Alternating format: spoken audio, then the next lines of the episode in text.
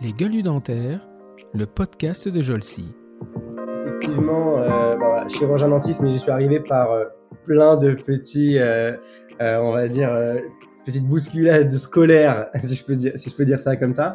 Mais en fait, c'est ce qui m'a permis, je pense, de réussir médecine, sans, sans quoi, je pense que j'aurais juste raté la P1.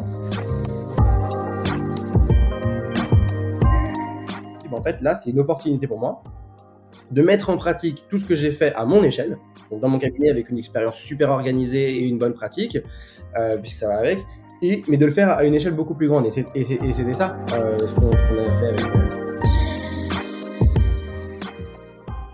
On s'est dit, ben, on va apporter cette bonne pratique, euh, cette bonne expérience patient à grande échelle. On entendait à l'époque, avec l'affaire Dentexia, avec tous ces sujets-là des, des centres low cost, que c'était des centres low cost. Et on a pris le parti pris de se dire, ben, on va pas faire des centres low cost, on va faire des beaux centres, avec des bons soins, euh, avec des prix qui sont pas déconnants, euh, mais qui sont quand même corrects, mais, et pas forcément low cost d'ailleurs.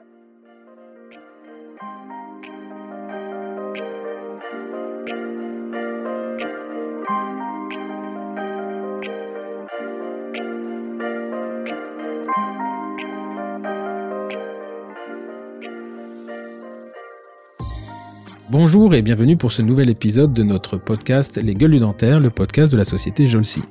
Ce nouvel épisode est sponsorisé par la société Endoboutique. Endoboutique est un e-commerce ou un magasin en ligne qui distribue exclusivement des produits destinés à l'endodontie.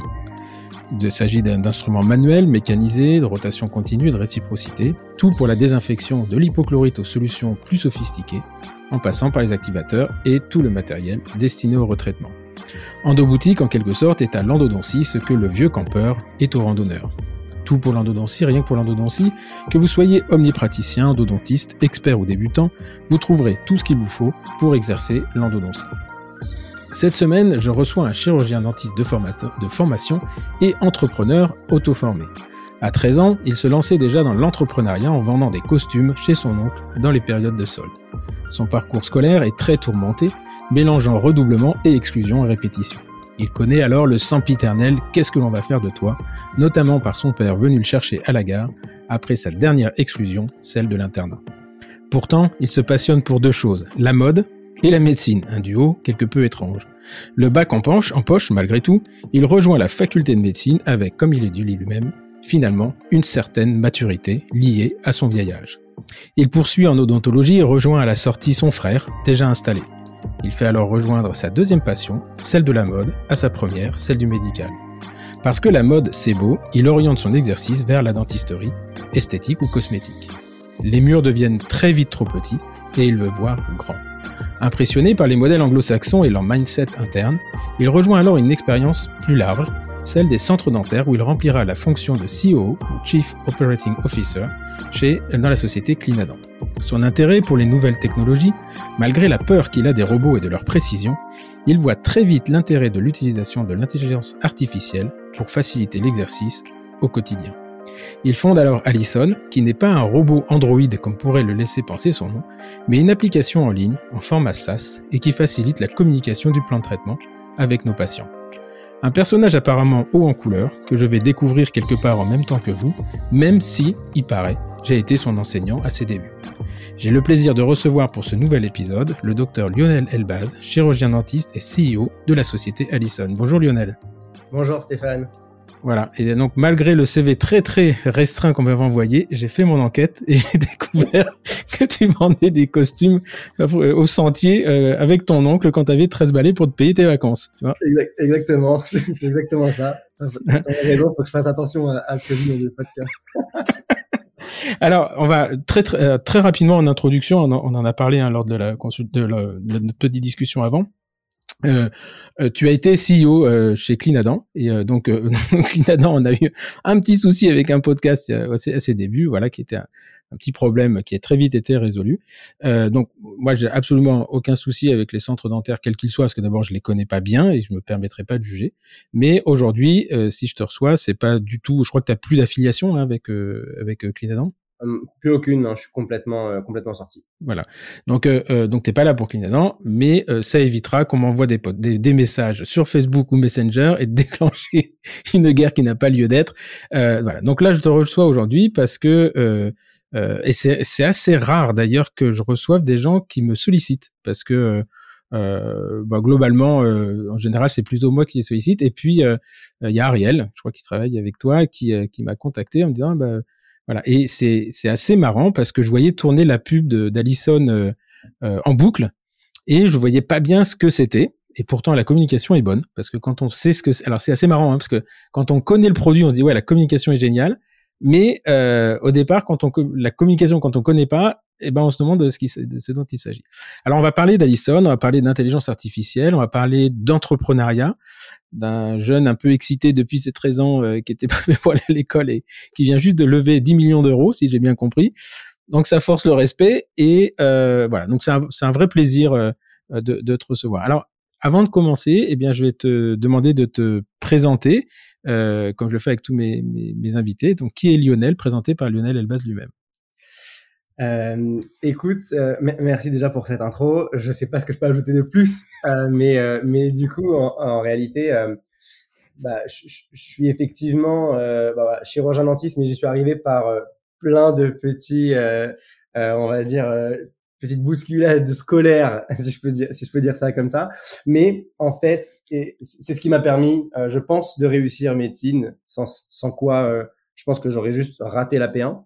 Et, euh, et en fait, je me suis rendu compte dès la P2, donc quand j'étais un, peu plus de temps qu'en médecine, je me suis tout de suite orienté sur divers sujets hormis ce qu'on voyait à la fac et en cabinet, parce que j'allais aussi en cabinet en plus mais je voyais euh, pas mal de mes amis euh, qui sont pas du tout dans l'écosystème dentaire, qui ont des startups à succès, et je me suis dit mais c'est génial en fait ce qui existe et en, pourquoi on fait pas ça euh, Il y a plein de choses à faire. Je vais voir ce que je peux creuser euh, autre. Voilà, j'avais j'ai ce côté un peu touche à tout curieux où j'aime bien aller voir. Et j'ai commencé euh, du coup à aller dans tous les les, les, les, forums, les événements, sur les startups, sur le digital, sur ce qui, à l'époque, ce qui marchait beaucoup, c'était les fintech. Euh, et j'allais, je comprenais rien du tout euh, mmh. parce que c'était pas du tout ma formation. Et, euh, et c'est comme ça en fait que bah je, je, je, je prenais des petites informations, j'essayais de comprendre et voir comment c'était applicable euh, pour nous en dentaire. Et, euh, et au fur et à mesure en fait, chaque petit point de mes expériences euh, de professionnels dans ma vie, mais qui vont de 13 ans à, à 26. Mmh. au final, au final, ben, j'ai pris en fait chaque chaque positif que de, ce que je voyais par rapport aux, aux, clients, aux, personnes, à la perception, comment ils reçoivent les informations. Ben, en fait, j'ai essayé d'appliquer ça lorsque je suis arrivé euh, plus tard en cabinet. Et, euh, et au final, c'est pas si différent. C'est juste un, un, un monde et des, des, informations qui sont un peu différentes, mais la mais l'expérience pour le pour le patient doit être tout aussi, euh, tout aussi euh, bien, bien perçu, bien mmh. reçu. Euh, et il y a énormément de codes en réalité qu'on peut prendre, qui existent, qu'on peut appliquer à notre domaine, même si on pense que c'est ultra niche et très précis et que le dentaire c'est comme ça. En réalité, on peut bousculer les choses et apporter un peu des, des, nouvelles idées, des nouvelles approches pour améliorer la pratique.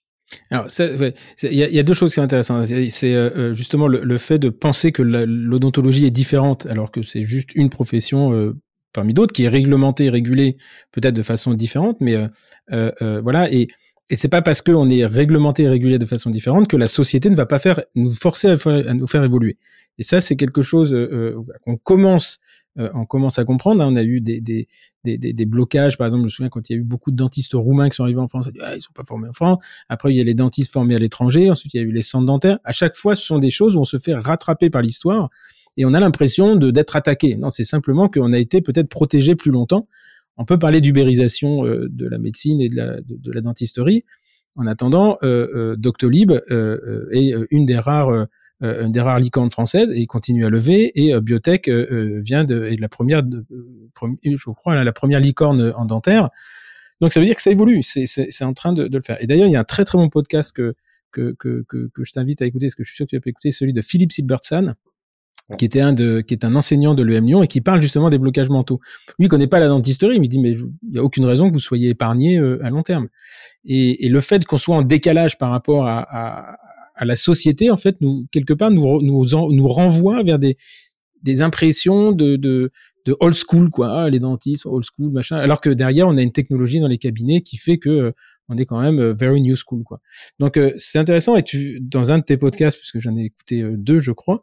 Le deuxième j'ai pas fini, je suis arrivé trop tôt en vélo mais euh, je crois que c'est un qui s'appelle Expérience qui est mmh. voilà, qui est un podcast d'un direct un CEO d'une société qui qui je sais pas ce qu'il fait d'ailleurs, il j'ai pas bien compris ce qu'il faisait. Julien, il est lui c'est un il conseille les grands groupes comme Bolloré entre autres sur sur euh, bah, l'expérience euh, des clients en général, comment améliorer l'expérience client, euh, etc. D'accord, ok. Et après aussi le, les, les échanges humains, mais, mais ouais, c'est ça, ça. Voilà, et donc là, tu expliques très très bien là-dedans un, un, mot qu'effectivement, moi j'avais appris à, l'école de commerce et qu'on ne connaît pas, c'est le mindset, c'est la façon de penser, et que en fait, ce qui nous différencie par rapport aux autres pays, c'est simplement le mindset, c'est qu'on n'a pas accepté que dans les cabinets dentaires, c'était une entreprise, et que on est on peut effectivement il y a un moment où tu dis bah quand les gens les gens viennent il y a des soins et ils payent pour les soins ça devient un business. C'est le mot qui est peut-être mal euh, perçu mais euh, euh, on travaille pas gratuitement ou euh, sauf à l'hôpital.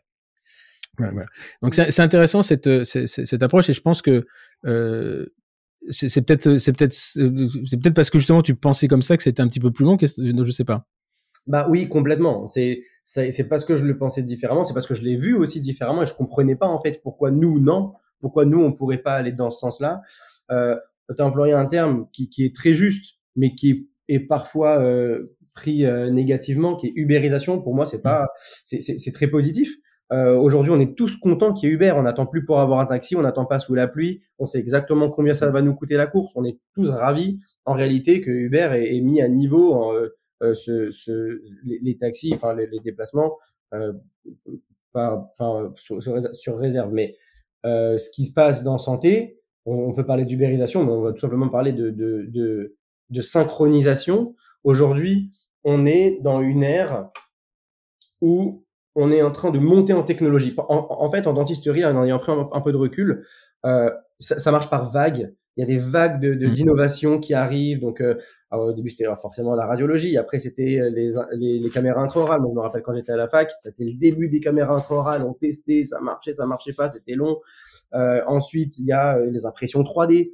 Et là, maintenant, c'est l'ère de l'IA, du cloud, etc., qui, en fait, est la brique technologique qui est euh, autour de la pratique, si je peux dire. Mmh c'est-à-dire autour, de la pratique clinique au sens propre du terme, mm. puisque ça vient en amont et en aval de justement du travail du praticien. On va ensuite euh, dire comment, mais aujourd'hui, c'est euh, c'est les gens commencent à prendre conscience que la dentisterie c'est un ensemble, c'est pas juste soigner des dents. Mm. Euh, et, et d'ailleurs, c'est ça ce que j'essaie d'expliquer souvent aux praticiens, euh, et pas que d'ailleurs, pas qu'aux praticiens, mais avec les personnes avec qui j'échange sur le sujet, c'est que nous, en tant que praticiens, sur une heure de, de séance, on va travailler pas, 50 minutes en bouche. Et nous, on a la perception que bah, 85% du temps euh, de la séance, c'est euh, le travail en bouche. Le patient qui ressort de la même séance, sa perception, c'est 95% avant le démarrage du soin en bouche et après. Et quand mmh. il arrive euh, chez lui ou au travail, qui retourne post-séance, on lui dit ah bah c'est bien, t'étais où chez le dentiste? Ah super, comment c'était? Il va pas dire, bah, il a commencé euh, à taper sur la dent 14 pour voir s'il y avait une sensibilité, ensuite à faire une ouverture de chambre. Non, il va dire, bah, écoute, il m'a super bien reçu, c'est agréable, ça sent bon, il m'a super bien expliqué, j'ai pas trop eu mal. À la fin, il m'a donné mes informations, regarde, c'est dans mon téléphone, etc. Si c'est un peu digital. Et c'est ça, la perception du mmh. patient de la même séance que nous. Et donc, en mmh. fait, il faut comprendre que pour un patient, la séance dentaire est majoritairement ce qu'il y a autour et au final très peu ce qu'il y a en bouche.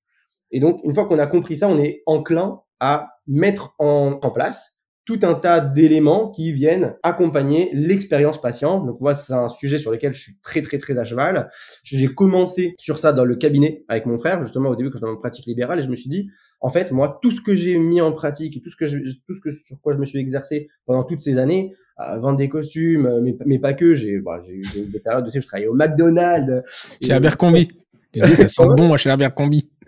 Abercrombie aussi. T'as trouvé des vieux copains. Tu dis, tu veux pas me faire rentrer plus vite? Ouais, exactement. Mais du coup, tous ces trucs-là, même Abercrombie, en fait, quand on pense, c'est penser au millimètre. je vous dis, nous, on avait des règles pour mesurer comment étaient positionnés les polos, etc. Enfin, tout hmm. est hyper normé pour que le psychologique et l'inconscient fassent quand même son travail.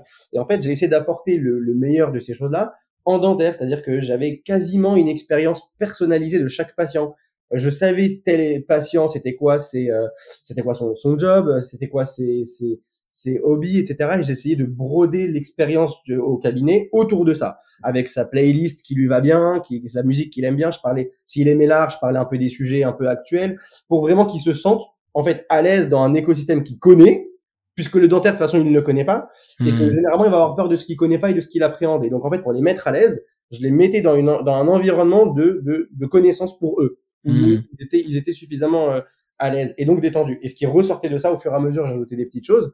Mais ce qui ressortait de ça, c'est qu'en fait, à chaque fois, il me disait, mais en fait, c'était trop bien, j'ai pas l'impression d'aller chez le dentiste. Et hop, il me référait des gens, etc., etc. Et donc, en fait, c'est comme ça que j'ai pris conscience de du, du, sujet, vraiment euh, expérience patient à proprement parler, avant, après répondre rapidement, tout, que tout soit fluide. Enfin bref, c'est un ensemble d'éléments. Euh, et quand j'ai comparé avec ce qui existe, me en fait, ok, il y a un vrai sujet, et pour aller, pour pousser à l'extrême ça, j'ai été dans le pays du service, qui est, qui est les États-Unis, et j'ai fait l'expérience de moi-même aller faire une consulte dans une top clinique, euh, machin, et euh, pour justement voir ce qui se fait de mieux, et mmh. on peut bien sûr importer en France, parce que bah, après il y a les cultures où ça sert à, parfois ça sert d'apporter des choses et parfois ça ne sert à rien. Typiquement, mmh, mmh. Euh, mettre euh, un, un, un, voiturier à, à, à, tous les cabinets, il y a, il y a peu d'intérêt parce qu'on va pas être, c'est pas trop notre sujet à, à, Paris ou dans ou dans n'importe quelle ville en France d'ailleurs. Mais euh, mais euh, mais par contre, comment le parcours patient est pensé, comment c'est pensé en amont, comment la réceptionniste vous parle, euh, comment elle vous prépare au rendez-vous mmh. à l'avance, mmh. Mmh. psychologiquement, tout ça, c'est des choses que j'ai importées qui sont extrêmement importantes, auxquelles on pense peu puisqu'on n'est pas formé à ça à la fac.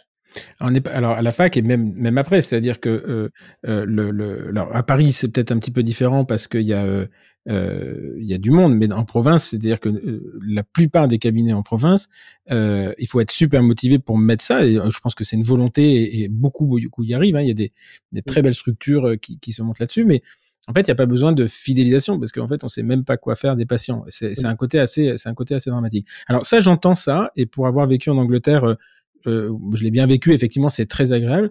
Il y a aussi un travers à ça, c'est-à-dire de finalement que le patient n'identifie plus que ça et pas le reste. C'est-à-dire que ça, c'est génial quand la qualité des soins est optimale. C'est-à-dire que là, on a, c'est la cerise sur le gâteau. Voilà.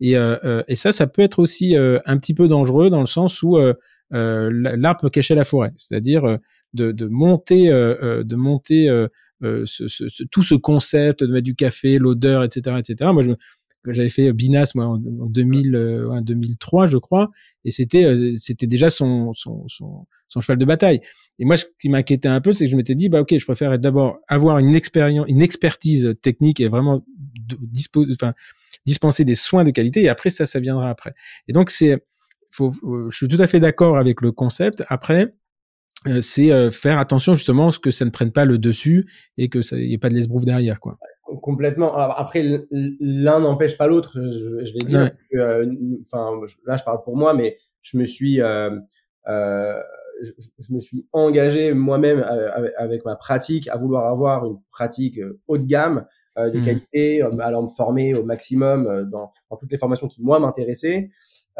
et de d'avoir la meilleure pratique que, que, que je puisse avoir. Donc, mmh. mais je me suis dit à un moment, et c'est peut-être aussi par la patientèle que j'ai eue qui m'a fait un peu réfléchir comme ça. Donc, on le disait, je viens un peu euh, du monde de la mode, mais du coup, mm. j'ai plein de patients de cet écosystème-là qui est accoutumé à tous ces trucs-là.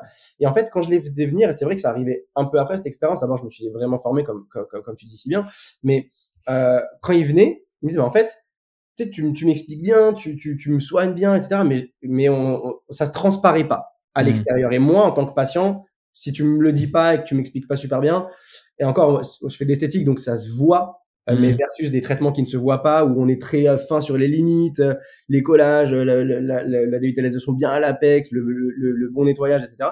Enfin, ça, il ne le verra jamais. Et en mm. fait, il a besoin aussi, lui, d'éléments euh, sur lesquels il est capable de, de, de, de, faire le rapprochement pour se dire en fait effectivement euh, j'ai un, un, bon soin, mais en plus le cabinet a l'air a l'air bien clean, euh, il m'explique bien, c'est carré. Donc je pense que c'est un ensemble. Bien sûr qu'il faut pas euh, faire l'un et lésiner l'autre, mais, euh, mais, mais, mais je dirais toujours que, que l'expérience patient c'est euh, c'est le parcours entier qui doit être optimal, Mmh, bien sûr, mmh. compris le compris les soins. Mmh.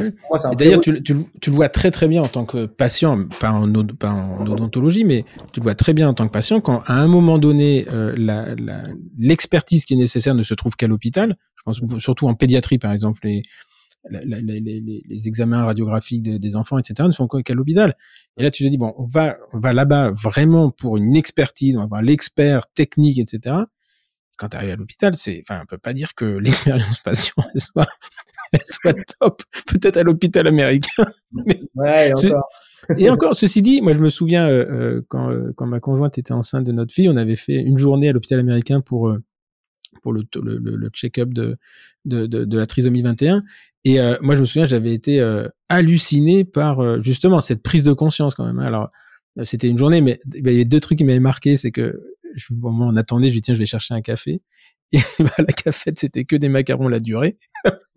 c'était pas le hachette du coin et qu'il y avait un moment il y avait des- les entrées euh, je sais pas les gens qui allaient se faire opérer et là il y avait des on t'emmenait les bagages en groom avec les trucs euh, tu sais en or avec la moquette rouge dessus et donc là je me suis dit ouais c'est c'est euh, voilà et, et effectivement et, et l'expérience de cette journée euh, plutôt que après je- quand on a eu notre fils euh, c'était pas c'était très bien fait aussi mais il y avait beaucoup moins d'accompagnement. Mais là en une journée tu voyais la généticienne tu voyais l'échographie hors norme tu voyais le truc. Ok. Et on était prêt à, à, à payer pour ça parce qu'on a les moyens de le faire. Et, quelque part j'ai trouvé que l'expérience euh, moi je travaillais à l'hôpital à l'époque. Putain aller à la pitié ou à l'hôpital américain c'était pas la même histoire quoi hein. Ouais, euh, ça, c'est- alors ouais effectivement après il y a des détails qui sont un peu poussés c'est vrai. Pour le coup là j'étais il y a euh, il y a trois semaines euh, à New York euh, et du coup bah je, suis allé voir pour des raisons personnelles quelqu'un à l'hôpital là-bas euh, c'est un peu moins extrême que l'hôpital américain mais mais mais quand même par contre on se rend compte d'une chose c'est que c'est super organisé c'est que Mm. euh, en, en tant que patient euh, c'est carré en fait et Mm. on, on c'est pas dans tous les sens et euh, en fait ça rassure Mm. en fait, ça rassure de savoir que bah, tout est organisé, on fait tout dans la journée, euh, les process sont clairs, chacun a son, a son rôle, euh, ce qui n'est pas forcément euh, toujours vrai euh, euh, en France. Et au-delà de ça, c'est que on, on, on, on rigole un peu sur les détails, mais Mm. ça rassure mine de rien de voir que c'est clean, que tout est tout est bien aux petits soins, ça, en dit long aussi. Et l'inverse. Et l'inverse c'est vrai aussi quand on arrive dans un, un hôpital où on voit le bordel et que c'est crade, on se dit putain mais s'il Mm. va me soigner lui, je vais avoir un- je vais faire Mm. une infection à cause de l'hôpital. Et, et donc c'est aussi c'est aussi dans en ce sens-là qu'il faut qu'il faut le voir. Tout à fait, tout à fait. Alors, euh, donc là, à cette époque-là, tu donc tu fais des, des, des formations, tu, tu as ton exercice avec ton frère, hein, je crois, tu es collaborateur de, de ton frère. Euh, tu soignes le tout Paris de, de, de la mode. Et à un moment, enfin, tu, tu expliques que c'est trop petit, quoi. Dire, ok, bon, ça je sais faire, mais euh, en fait, j'ai vite m'emmerder là-dedans. Mm. Et donc, tu as ta première expérience euh, euh, qui te pousse à, à rencontrer le, le fondateur de, de avec lequel tu vas t'associer. Et, euh, euh, et là, donc, à ce moment-là, tu fais moitié dans ton cabinet, moitié euh, chez Clinadan. C'est ça, c'est-à-dire que euh, je travaille dans mon cabinet, ça se passe super bien. On- en tant que dentiste, on, gagne tous très bien notre vie, il n'y a pas trop de sujets là-dessus. C'était pas, c'était pas un enjeu financier ou quoi, mais c'était plus, ok, j'ai fait ça, je, je me, je me, je, travaille sur les facettes et je vais continuer, je vais améliorer, mais qu'est-ce que je peux faire de plus? Et en, et en plus, moi de l'autre côté, c'est vrai que, c'est vrai que je- moi je dis que c'est une chance d'avoir ça, mais d'avoir des, des amis qui viennent pas du tout du dentaire, qui me montrent en fait plein de choses qui se passent dans d'autres écosystèmes où nous, généralement, quand on est dans notre cabinet, on voit pas ce qui se passe, on est un peu enfermé, on, on arrive à 9h, on part à 20h, on voit pas trop ce qui se passe dans le monde, à part quand ça explose. Et donc, je voyais ça qui se passait, donc j'allais à tous les événements euh, big, etc. Et, euh, et je me suis dit, en fait, mais il y a énormément de choses qu'on pourrait, qu'on pourrait faire dans le dentaire, et j'ai été, je me suis dit, mais ça m'emmerde, en fait, euh, de, de voir à quel point on est parfois en retard par rapport à ce qui Mhm. existe, et on a une pratique qui, qui est, euh, qui est bloquée parfois par certains outils. Donc, euh, j'ai commencé déjà par me dire, ok, les cabinets, il faut qu'ils aient maintenant, on arrive sur, on a, on arrive sur la nouvelle génération, on a maintenant des moyens qui nous permettent de faire des choses agréables. Je vois pas pourquoi le cabinet devrait euh, rester comme comme il était à l'époque. On, est, on évolue, ça évolue dans le monde entier. Il y a pas de raison que ça évolue pas en France. Je me dis, bah, en fait, là, c'est une opportunité pour moi de mettre en pratique tout ce que j'ai fait à mon échelle. Donc, dans mon Mhm. cabinet avec une expérience super organisée et une bonne pratique, euh, puisque ça va avec, et, mais de le faire à une échelle beaucoup plus grande. Et c'était ça euh, ce qu'on ce qu'on avait fait avec, euh, avec Philippe, c'est-à-dire, bah, en fait, euh, on était tous euh, dentistes, donc c'était pratique dans, dans les fondateurs. On s'est dit, bah, on va apporter cette bonne pratique, cette bonne expérience patient à grande échelle. On entendait à l'époque, avec l'affaire Dentexia, avec tous ces sujets-là des, des centres low cost, que c'était des centres low cost. Et on a pris le parti pris de se dire, bah, on va pas faire des centres low cost, on va faire des beaux centres avec des bons soins, euh, avec des prix qui sont pas déconnants, euh, mais qui sont quand même corrects, mais et pas forcément low cost d'ailleurs. Euh, mm. Et mais juste à, un, plus grand volume, plus grande échelle, et, et partager ces bonnes pratiques. Et ça passait par former les praticiens, les recrutements des praticiens. pour le coup, c'est moi qui le faisais, donc j'étais très sensible là-dessus. Je, je, leur faisais limite un, un micro CSCT où je leur donnais des panneaux, voilà, fais-moi le plan de traitement, montre-moi si. Parce que je voulais m'assurer aussi que les patients qu'on leur mettait dans les mains allaient recevoir des bons soins. Donc ça passait par par ça, une validation, euh, une validation euh, juste euh, juste sur l'image et ensuite en pratique où j'allais avec eux, je m'assurais les premiers mois qu'ils avaient les bons plans de traitement, que les soins se faisaient bien, que c'était pas n'importe comment dans les rendez-vous, etc. Donc c'est vraiment l'idée, c'était vraiment d'apporter ce qu'on avait fait en, en, à petit niveau mais à grande échelle. Et forcément, plus on arrive sur des grandes échelles, plus on rencontre d'autres d'autres d'autres problématiques que qu'on ne rencontre pas quand on est quand on travaille pour nous-mêmes et aussi on se rend compte de choses qu'on ne se rend pas compte lorsqu'on travaille tout seul hmm. vu qu'on voit plus de choses et ben en fait il y a, après il y a un effet de masse où en fait on arrive à voir des chiffres euh, euh, qui nous permettent de mettre le doigt sur des sujets que ce soit des sujets euh, cliniques des sujets de patients des sujets d'expérience des sujets de remboursement peu importe le, le, le point mais en tout cas ça nous permet de mettre en exergue tous les freins tous les pains qu'on va rencontrer euh, dans la pratique qu'on a peut-être rencontré à un petit niveau dans notre cabinet, mais là, c'est à une grande échelle. Et là, on se dit, bah, en fait, OK, je vois que les plus gros problèmes sont euh, la communication avec le patient, puisque qu'est-ce qui fait Alors, il y a toujours un, un, un, point final où on se dit, bah, ça, c'est arrivé, mais pourquoi? Comment, c'est, comment ça s'est arrivé? Comment il est arrivé que euh, tel praticien euh, ne revoit pas ses patients? Comment il est arrivé que euh, un patient qui était pourtant euh, qui était pourtant volontaire n'est pas n'est pas revenu ou euh, n'a pas été au bout du soin? Et donc là on se dit bah ok faut que je fasse marche arrière et on essaie de comprendre. Le premier frein à ça quand on n'est pas dans le centre ou dans le cabinet c'est de se dire comment j'ai accès à l'information puisque la radio mmh, mmh. jusqu'à aujourd'hui elle est en serveur physique et il faut soit se déplacer soit dire à l'assistante envoie-moi une photo sur WhatsApp ou mmh in fine, après se connecter en TeamViewer, mais il faut faire ça du coup sur chaque poste de travail, donc c'est un peu compliqué. Et donc, premier sujet, c'est de dire, bah, en fait, il faut que les informations soient en cloud. Ça, c'est la première base. Et c'est ça aujourd'hui qu'on a fait en partie aussi avec Allison. Euh, deuxième sujet, c'est une fois qu'on a l'information, bah, comment la regarder Donc on se dit, ok, voilà la radio. Euh, bien sûr, on peut pas faire un diagnostic uniquement basé sur une radio, mais du coup, il faut tout, tout l'analyse clinique et se dire, bah, ça, c'est les informations que j'ai. Maintenant, je vais aller comprendre, et donc c'était un vrai travail de recherche d'appeler les patients. Alors voilà, qu'est-ce que, pourquoi vous n'avez pas été au bout du soin, essayer de comprendre. Et en fait, je me suis rendu compte que tout simplement, euh, les discours ne sont pas forcément les bons à chaque fois. Mmh, mmh. Pareil, en tant que praticien, on n'est pas forcément formé à avoir le bon discours. On pense que parce que nous, on comprend ce qu'on dit, tout le monde comprend ce qu'on dit.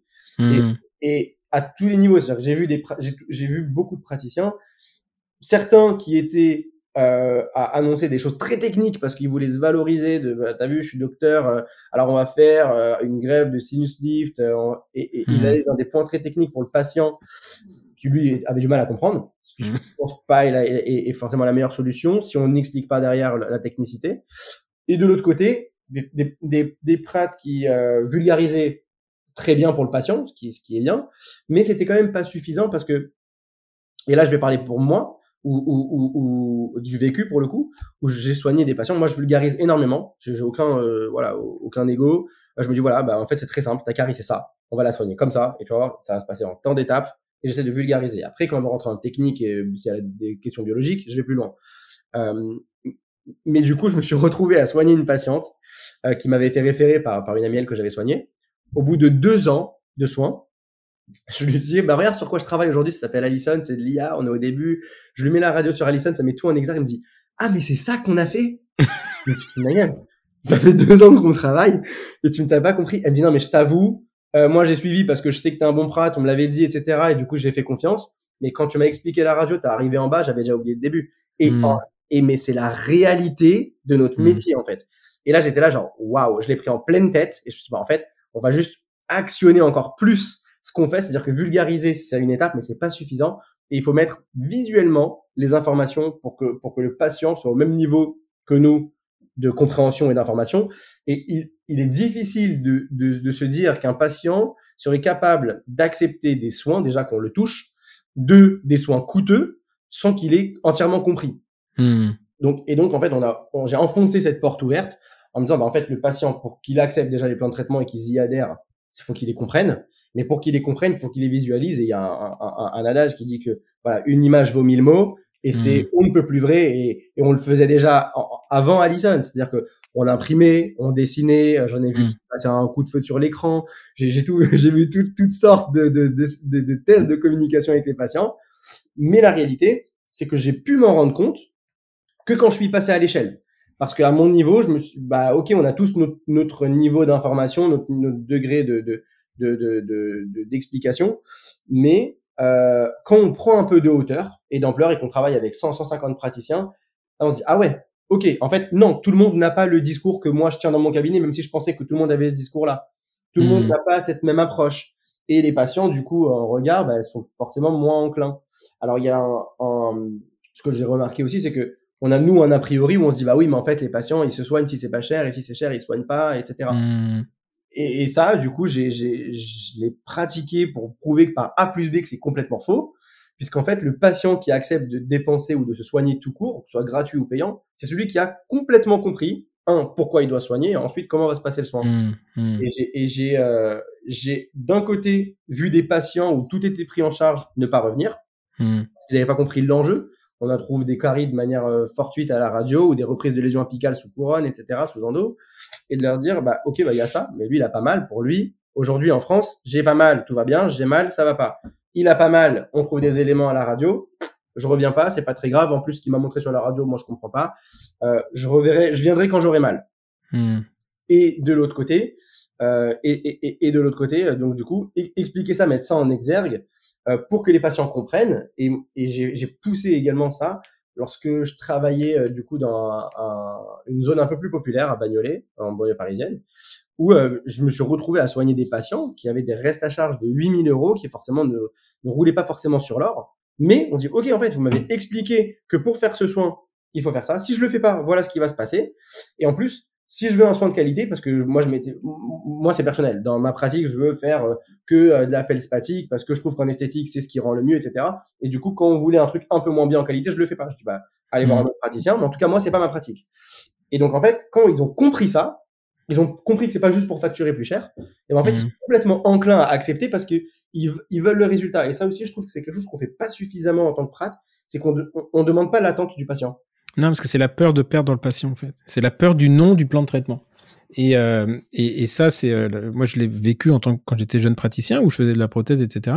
J'avais qu'une peur, c'est que les patients me disent non, en me disant mais euh, parce que il y avait une espèce de culpabilité en disant mais en fait il va me dire non parce que c'est trop cher, mais moi je sais que c'est nécessaire sur le plan médical, donc euh, on a toujours cette cette cette peur là et de, de se dire bah finalement ok peut-être que une zircone sera moins jolie qu'une feldspatique, mais au moins j'aurais joué mon rôle de praticien c'est, euh, euh, je pense que c'est, euh, alors là, je rentre sur un terrain qui est plus du tout lien, mais je, je peux comprendre. C'est, c'est pour avoir toujours eu un problème pour parler d'argent, donc j'ai réglé le problème. Maintenant, c'est plus moi qui en parle, et ça va beaucoup mieux. Mais effectivement, c'est-à-dire qu'il y a un moment où je me disais, j'arrive à, à, à, parce qu'un patient qui, qui, il y a des patients qui ne veulent pas investir dans leur bouche, mais quelque part, il faut se déculpabiliser par rapport à ça. D'abord, on n'est pas responsable de ce qui leur arrive. Nous, on leur apporte une solution. Alors, je dis pas si on, propose un traitement à 1500 euros, une couronne à 3000, là, au bout d'un moment, c'est nous qui mettons la barrière, mais sur des tarifs qui sont à peu près conventionnels, je dirais pas conventionnés, mais conventionnels, qui sont avec, avec tact et mesure, le, la, faute, enfin, on peut pas porter toute la faute. Et ça, c'est quelque chose qui demande un, un, un, vrai travail on n'est pas, on est, on n'est pas préparé à ça. Ça, c'est, ça, ça c'est vrai. Alors, donc, en fait, c'est intéressant quand j'écoute ton histoire parce que l'idée de euh, euh, comment dire l'idée d'Allison est venue euh, enfin le, le concept hein, après je pense que la technologie elle est, elle est venue après mais donc c'est en fait c'était dans un devoir de communication c'est expliquer aux patients ses problèmes éventuellement le plan de traitement. Alors on pourrait dire bah euh, oui mais finalement euh, euh, que ce soit Logos Julie etc ils le font parce que dans les plans de traitement on dessine. Mais mais là ce qui est intéressant c'est que c'est la bouche du patient. C'est à dire que c'est la radio du patient et c'est pas un schéma euh, qui, qui, est ce qu'il est, euh, mais qui ne leur permet pas de qui ne leur permet pas de s'identifier. Donc c'est ça le truc.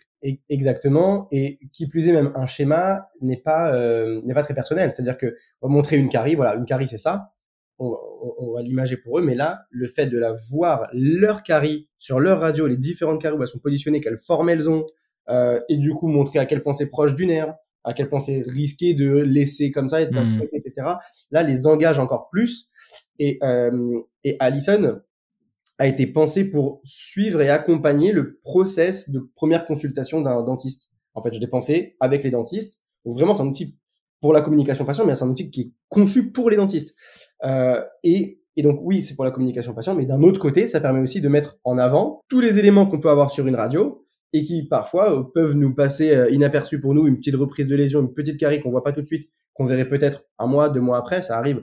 Faut, faut pas se voir la face. On est tous passés par, par ça, ça arrive et c'est normal, mais c'est humain. Faut pas, faut pas avoir peur. Mm.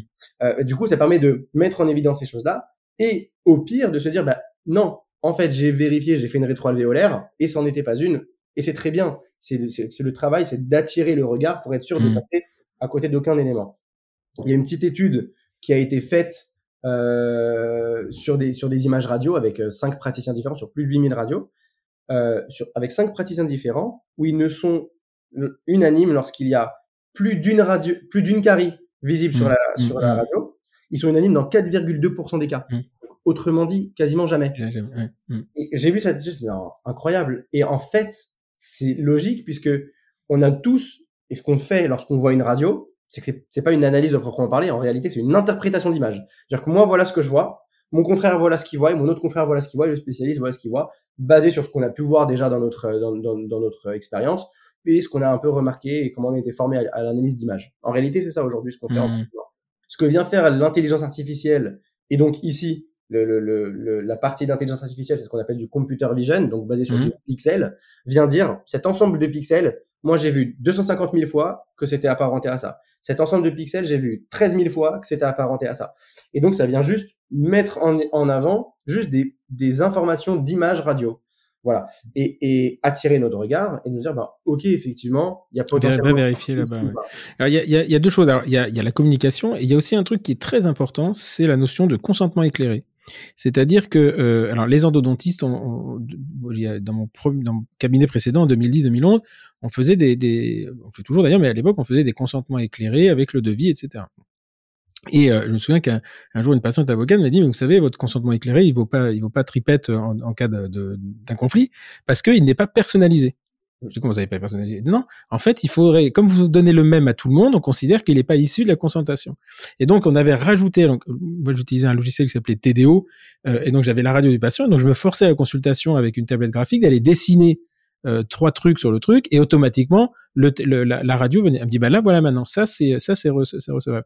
Donc là, c'est intéressant parce que, bah, effectivement, euh, alors, on va, on va parler de l'application parce que j'ai demandé quand même à la tester avant qu'on s'entretienne. Sur le coup, j'étais sur le cul. Franchement, c'est c'est euh, c'est assez incroyable. Alors, j'ai essayé avec la radio que m'avait donnée, que m'a donné Ariel, mais je vais aller l'essayer avec des panneaux à moi. Et c'est assez c'est assez étonnant. C'est d'une rapidité et d'une d'une spécificité euh, qui euh, qui moi m'a laissé vraiment euh, perplexe quoi en me disant euh, voilà donc en fait en gros on met une radio panoramique on lui demande on appuie sur le bouton carie hop il dessine toutes les caries qu'il voit on lui demande un plan, il dessine les implants. On lui demande lésion apicale, il dessine une lésion apicale. Donc c'est assez, c'est, euh, euh alors encore une fois, hein, c'est des radios, mais alors peut-être que c'était la radio quand ça a développé le truc et que c'est, mais je vais, je vais l'essayer sur, je vais essayer, sur. D'ailleurs, la radio est anonymisée, mais elle s'appelle Madame Buzyn. J'ai trouvé ça très drôle. Euh, et donc euh, euh voilà, donc ça c'est un logiciel type SaaS, hein, c'est-à-dire que c'est c'est en ligne. Euh, et derrière, alors je suis pas allé, euh, j'ai pas pu envoyer le mail. À un moment, il a bugué, puis bon, c'était pas non plus le. Mais c'était assez intéressant, c'est-à-dire de, de, proposer le plan de traitement. Euh, voilà, il y a un accompagnement. Visuellement, c'est très joli. Euh, euh, et puis c'est hyper hyper personnalisé. Enfin, c'est une c'est assez c'est assez étonnant quand on lui demande de chercher les implants, il dessine les implants puis ça baffe pas quoi. Ouais, bah on a passé énormément de temps là-dessus. Enfin énormément de temps du coup. c'est vrai que ça, a été très vite l'aventure Allison, mais on y passe des, des, jours et des nuits. Effectivement, à noter donc on passe par de l'annotation, beaucoup d'annotation d'images. Donc aujourd'hui, Allison, c'est, euh, je sais pas, plus de euh, quasiment un million euh, de labels entraînés, vus et réentraînés à chaque fois. Plus l'intelligence artificielle, c'est un format qui s'appelle le machine learning. Ça veut dire qu'à chaque mmh. fois qu'il voit une image, elle est anonymisée, traitée et réinformée dans l'algorithme qui, qui, qui s'améliore au fur et à mesure. Et juste pour expliquer, mais on n'arrivera jamais, parce qu'il y a des praticiens qui me disent, ouais, moi j'ai envie que ce soit tout le temps bon, parfait. Je dis, mais en fait, c'est jamais 100%, puis c'est de la probabilité, ça, ça, ça y tend, mais c'est jamais 100%. Et même nous, en tant que prat, des fois, on n'est pas sûr, on vient confirmer en bouche, on vient faire une rétro, faire un cone beam. Donc, parce que le substrat, la panoramique, ne permet pas d'être 100% juste. Mhm. Donc c'est comme ça que c'est que c'est que c'est pensé. On a passé énormément de temps sur le labelling du coup et bien sûr un labelling très précis qui nous permet justement voilà de bien détourer le- les implants, bien la carie parce que c'est aussi important euh, pas pas en soi pour le praticien qui arrive un très bien identifier un implant, mais plus pour le patient où il va se dire ok j'ai une carie, il y a une différence entre lui faire un rectangle et dire dans ce rectangle il y a une carie, regarde est-ce que tu vois? Ou c'est Mhm. pas certain qu'il la voit quand même ou lui mettre de manière très précise et très nette la forme de la carie. Et là, pour le coup, je me suis mis dans les bottes du patient. Alors, je me suis dit, comment on va faire? Je me suis dit, ben, en fait, moi, si j'étais patient, qu'est-ce que j'aimerais voir? Si on me dit qu'il y a une carie qui est proche du nerf, je veux voir qu'elle est proche du nerf. Euh, Je veux que ce soit très, très précis pour que pour moi, ce soit compréhensible. Et donc, on a commencé comme ça. C'est pour ça que ça a mis beaucoup de temps d'arri- pour arriver à ce, à ce niveau de performance avec cette précision, puisque c'était un- une approche beaucoup plus euh, spécifique dans, dans, dans le machine learning, euh, mais qui permet aujourd'hui d'avoir un, un impact euh, côté euh, pédagogie, côté patient, qui est sans précédent. Et donc en fait, on remarque aujourd'hui les praticiens qui utilisent, qui nous disent, bah, en fait, moi ça va changer ma pratique. Il y a les patients qui ont les yeux grands ouverts, ils ont jamais vu ça de leur vie. Pour une fois, ils comprennent ce qu'on leur raconte euh, sans passer par quatre chemins. Et on en parlait un peu plus tôt euh, avant le podcast, où, où moi personnellement, quand vu que je suis un peu encore au cabinet le dimanche, euh, je, je, je pousse à l'extrême les usages, les essais avec Allison, euh, où, euh, où là je l'ai poussé à l'extrême, où j'ai montré une radio au patient sans explication, donc vraiment voilà euh, limite du, euh, du, du stand-alone quoi. Euh, Mhm. le patient, je lui montre sa radio, est-ce que vous voulez voir vos caries? J'affiche les caries et là c'était euh, instantané où en fait je me dis waouh tout ça, ok bah en fait euh, ok, faut, faut qu'on les traite, faut qu'on y aille. Et c'est ça, nous, ce qu'on cherche en tant que praticien, c'est que le patient soit engagé dans son plan de traitement, qu'il Mhm. ait envie de se soigner. Mais pour qu'il puisse faire ça, c'est, nous, on a notre travail, bien sûr, on, on- on travaille déjà avant, avant l'intelligence artificielle, mais vient appuyer, nous, notre discours, nous, notre explication, puisqu'il est le patient est lui-même acteur de son, de son diagnostic et de son plan de traitement. Et quand nous, on va proposer, bien sûr, les, les diverses possibilités de soins, il va aussi intervenir. Et le fait qu'il fasse ça, psychologiquement, il se projette déjà dans le soin et psychologiquement, il est déjà en train de se soigner. Et ça, c'est super important quand on veut avoir l'adhérence, euh, Mhm. l'adhésion, pardon, je, tra- je traduis du français à l'anglais, mais l'adhésion du, du, du patient à son plan de traitement, puisque la finalité de notre travail, nous, Hum, c'est quand même ça. un diagnostic, Mm. c'est de Mm. soigner. Le diagnostic, en vrai, euh, n'importe quelle personne un peu formée en radiologie euh, et, et Capable de le faire, ouais. radio peut le faire. C'est pas notre travail en tant que dentiste. On pense que c'est faire des diagnostics, mais c'est faux. Le travail du praticien, c'est de soigner et de soigner un patient et pas une radio. Ça, j'aime bien l'expliquer. Pour les praticiens qui me disent, oui, mais euh, euh, l'IA, on peut pas faire un diagnostic sur une panneau. Mais bien sûr qu'on peut pas faire une- une- un diagnostic sur une panneau. Ça met en évidence ces informations. Et vous, en tant que praticien, votre rôle, c'est de confirmer cliniquement et de adapter au patient. Il a un Mhm. budget, il a des antécédents, il a une vie, et vous vous adaptez à ça. Et c'est en ça, en fait, où je parle à chaque fois d'un duo humain-IA. C'est jamais Mhm. séparé. Et donc, alors, le, le- le- là, c'est à l'époque, tu as cette idée Mm. euh, de vouloir dessiner sur les. Donc, c'est ce qu'on appelle en, en business un side project. là, du départ, hein, from scratch, tu pars de zéro. Ouais. Et donc, euh, euh, comment. euh, euh, parce qu'il y a ce que l'on sait que l'on ne sait pas, puis il y a ce que l'on ne sait pas que l'on ne sait pas. Mais comment tu arrives à partir d'une idée, de ce side project, de se dire, bon, bah, je vais aller chercher euh, des mecs. Parce que le machine learning, euh, d'abord, euh, tu vas nous expliquer comment euh, comment on nourrit la machine. Alors, le machine learning, c'est qu'on on, on enseigne à la machine à reconnaître pour qu'elle puisse elle puisse reconnaître toute seule. Mais derrière, il faut quand même qu'il y ait des mecs. Tu dis un million de panneaux, c'est-à-dire qu'il y a quand même des gens qui sont tapés un million de panneaux à dessiner avec une souris euh, sur des caries. Là, je suis très admiratif. Je sais pas de qui je vais être plus, admiratif, celui qui a eu l'idée ou celui qui a fait le job, hein, parce que Alors, écoute, effectivement, c'est, alors c'est vraiment parti d'une feuille blanche, comme tu dis, pour le coup, c'est même pas imagé. J'avais, euh, j'avais cette idée en tête. Je me dis, en fait, euh, il faut qu'on puisse partager l'information avec tout le monde, euh, et aussi que ça serve à tous les praticiens, peu importe l'endroit où ils se trouvent. Ça, c'est le point de départ du cloud, en fait. se dit, en fait, l'information est disponible partout. Moi, en tant que praticien, si je suis pas au cabinet, je suis bloqué. Je peux plus rien faire. Faut que je sois, faut que j'ai accès à mon logiciel, faut que j'ai accès à mes radios. Et même si j'ai accès à mon logiciel, des fois on dit ouais, mais faut que je vois la radio. Comment tu veux que je te dise là si je peux faire ci ou ça? Et donc, première étape, c'était d'avoir toutes les informations à distance. Aujourd'hui, de n'importe où, les praticiens qui sont équipés avec Allison peuvent travailler sur leur dossier patient. Ils ont les radios et ils envoient les informations aux patients. Ils travaillent entre praticiens, ils se partagent les informations sur un domaine sécurisé. Donc ça, c'est déjà très pratique.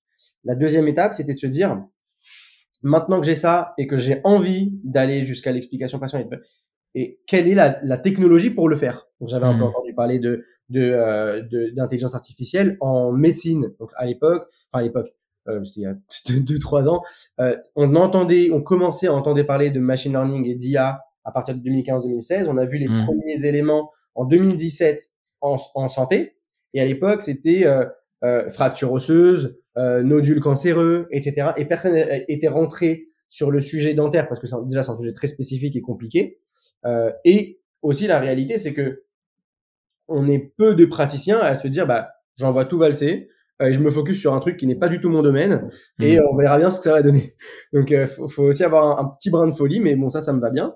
Et du coup, euh, et du coup, j'ai commencé ainsi et je me suis dit, d'accord, quels sont les profils qu'il me faut pour ça? Et j'ai commencé là, du coup, à parler avec les personnes de mon écosystème. Ben voilà, en tech, qu'est-ce qu'il faut?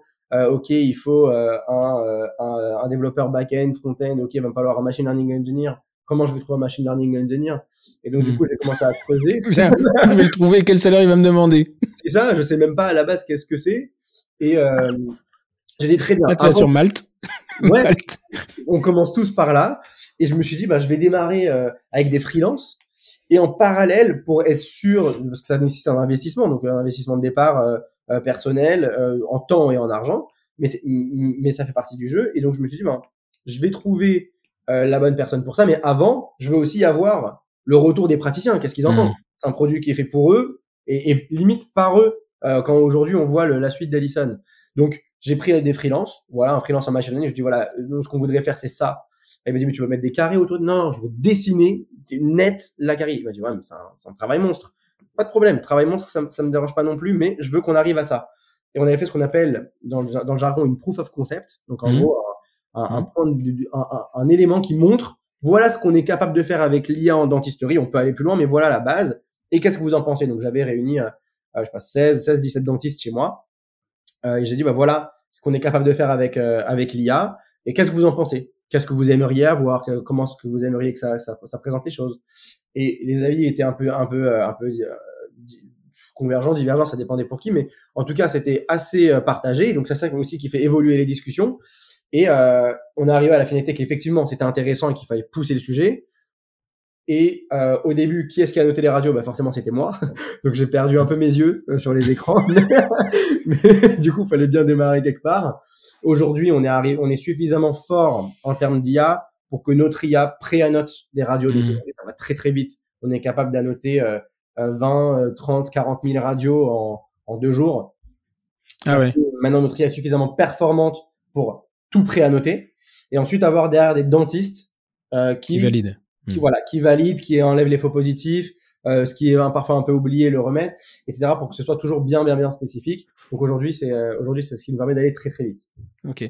Donc ça c'est intéressant, c'est-à-dire que donc il y a une première étape euh, euh, où tu, tu présentes le, le, proof of concept parce que c'est euh, euh, avec ce fameux adage qui dit que si tu sors le produit qui est déjà fini, c'est qu'il est parti trop tard. Donc il y a cette espèce d'équilibre de dire j'y vais, j'y vais pas, de se dire que tu es convaincu puis que tu as le public qui a peut-être dit maintenant on n'a rien à foutre de tes conneries. Après, ils peuvent dire non, non c'est intéressant. C'est quand tu commences à leur demander de l'argent pour investir ou là, tu dis bon, c'est parce qu'on en a vraiment besoin. Donc, l'investissement au départ, tu es tout seul, tout seul. C'est euh, ouais, pour tes économies tout seul. J'ai pas, moi, j'ai pas trop de problème à parler d'argent. Je sais pas si, tu, si on peut parler. Ah, oui, avec plaisir. Ouais. Ah, du coup, voilà, point, point de départ, moi, j'investis 150 000 euros euh, en perso. Ce qui fait trois mois de salaire de.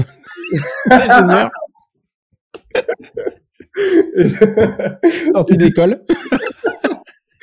et donc du coup mise de départ euh, et euh, pour pour justement juste faire cette proof of concept commencer à à, euh, à avoir les premiers les premiers euh, bah, les premiers bureaux entre guillemets, c'était du coworking, mm. donc on n'avait pas vraiment de bureau. Euh, c'était un espace ouvert euh, où voilà, on était on était trois. Euh, je rencontre euh, du coup mon CTO actuel, donc pardon CTO, c'est le responsable technique, technique. De, de, de, la boîte et mon cofondateur qui est Sacha. Et à, à, la, à bas, comme comme quoi le, le, le, le hasard fait bien les choses, mais je, je, vois un post sur LinkedIn en cherchant des, des ingénieurs euh, où lui poste des profils en fait de, de machine learning engineer qui sortent de formation, etc. Moi, je dis super, des, des jeunes, on va voir, je l'appelle. Voilà, moi, je voilà mon projet. Euh, j'ai besoin d'un profil un peu comme ça qui soit capable de tenir le, de tenir le, le, le sujet. Est-ce que tu as quelqu'un pour moi dans, dans, dans, les profils que tu connais? Il me dit, bah, explique-moi bien le projet. On prend une heure, tu m'expliques bien en détail et moi, je te dis quel est le bon profil. Donc, je explique en détail. Il s'avère que Sacha a beaucoup d'amis dentistes. Donc, il me dit, écoute, je réfléchis et puis, euh, et puis, et puis je, je te dis le profil. Donc il prend deux jours et moi je savais pas, mais en fait il parle à tous ses potes. Il dit alors regarde, attends, il y a ça. Qu'est-ce que tu crois que c'est un bon projet, machin? Ça vous sert, mais ça vous sert pas. Attends, moi je comprends pas. Explique-moi.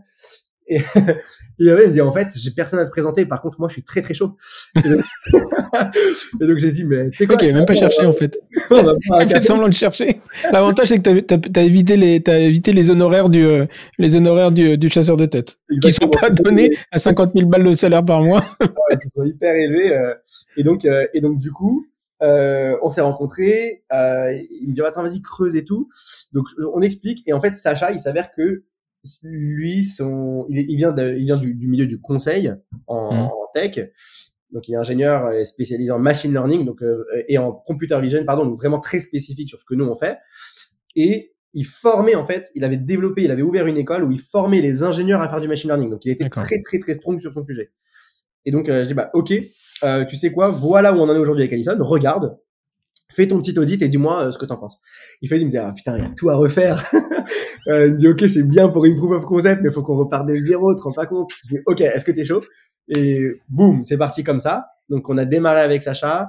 Mais comment t'as fait pour arriver au proof of concept? Parce que t'avais déjà quand même un mec qui faisait du machine learning. Voilà, j'avais pris en freelance.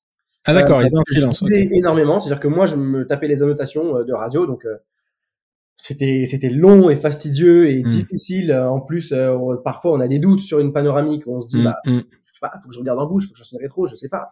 Et, et, et l'ingénieur te dit, mais en fait, il faut que tu me donnes les trucs où t'es 100% sûr. Si t'es pas sûr, ça va fausser le l'algorithme. Donc du coup, euh, on a commencé ainsi. On est, on faisait euh, énormément de, de travail là-dessus. Je, je passais énormément de nuits, des journées, des nuits. Et pour avoir quelque chose de viable, qui soit, qui, qui soit satisfaisant sur euh, voilà ce qu'on veut montrer comme preuve de concept, pas forcément très satisfaisant sur le, les performances de l'IA, à savoir la, la, la, spécificité et la précision, mais au moins on avait un, un, un début de un début d'enjeu. Et donc là, par contre, là où j'ai aussi de la chance, c'est que par mon réseau et par mes, mes, mes, mon ancienne pratique, etc., j'ai développé un réseau d'entrepreneurs dans, dans, dans la tech où là, euh, euh, j'ai un ami qui s'appelle Damien, on peut le citer, Damien Morin, et qui, qui avec qui avec qui je bosse, qui lui a rien à voir, qui lui fait de la, de la location, du leasing de, de, de téléphonie mobile, euh, mais très smart, et il me voit bosser et tout. Je dis bah écoute moi, en fait, et j'ai toujours fonctionné comme ça. À partir du moment où j'arrive dans un nouveau un nouveau domaine, il faut mmh. que je comprenne l'écosystème, sinon je vais faire des trucs à la à la dentiste. J'aime bien dire ça, mmh. mais j'aime bien approcher, euh, apporter euh, toutes les spécificités du dentaire. Et en réalité, euh, c'est extrêmement parallèle avec les business. On n'a même pas idée à quel point on est parallèle avec les business quand on est dentiste. C'est juste que c'est une échelle plus grande.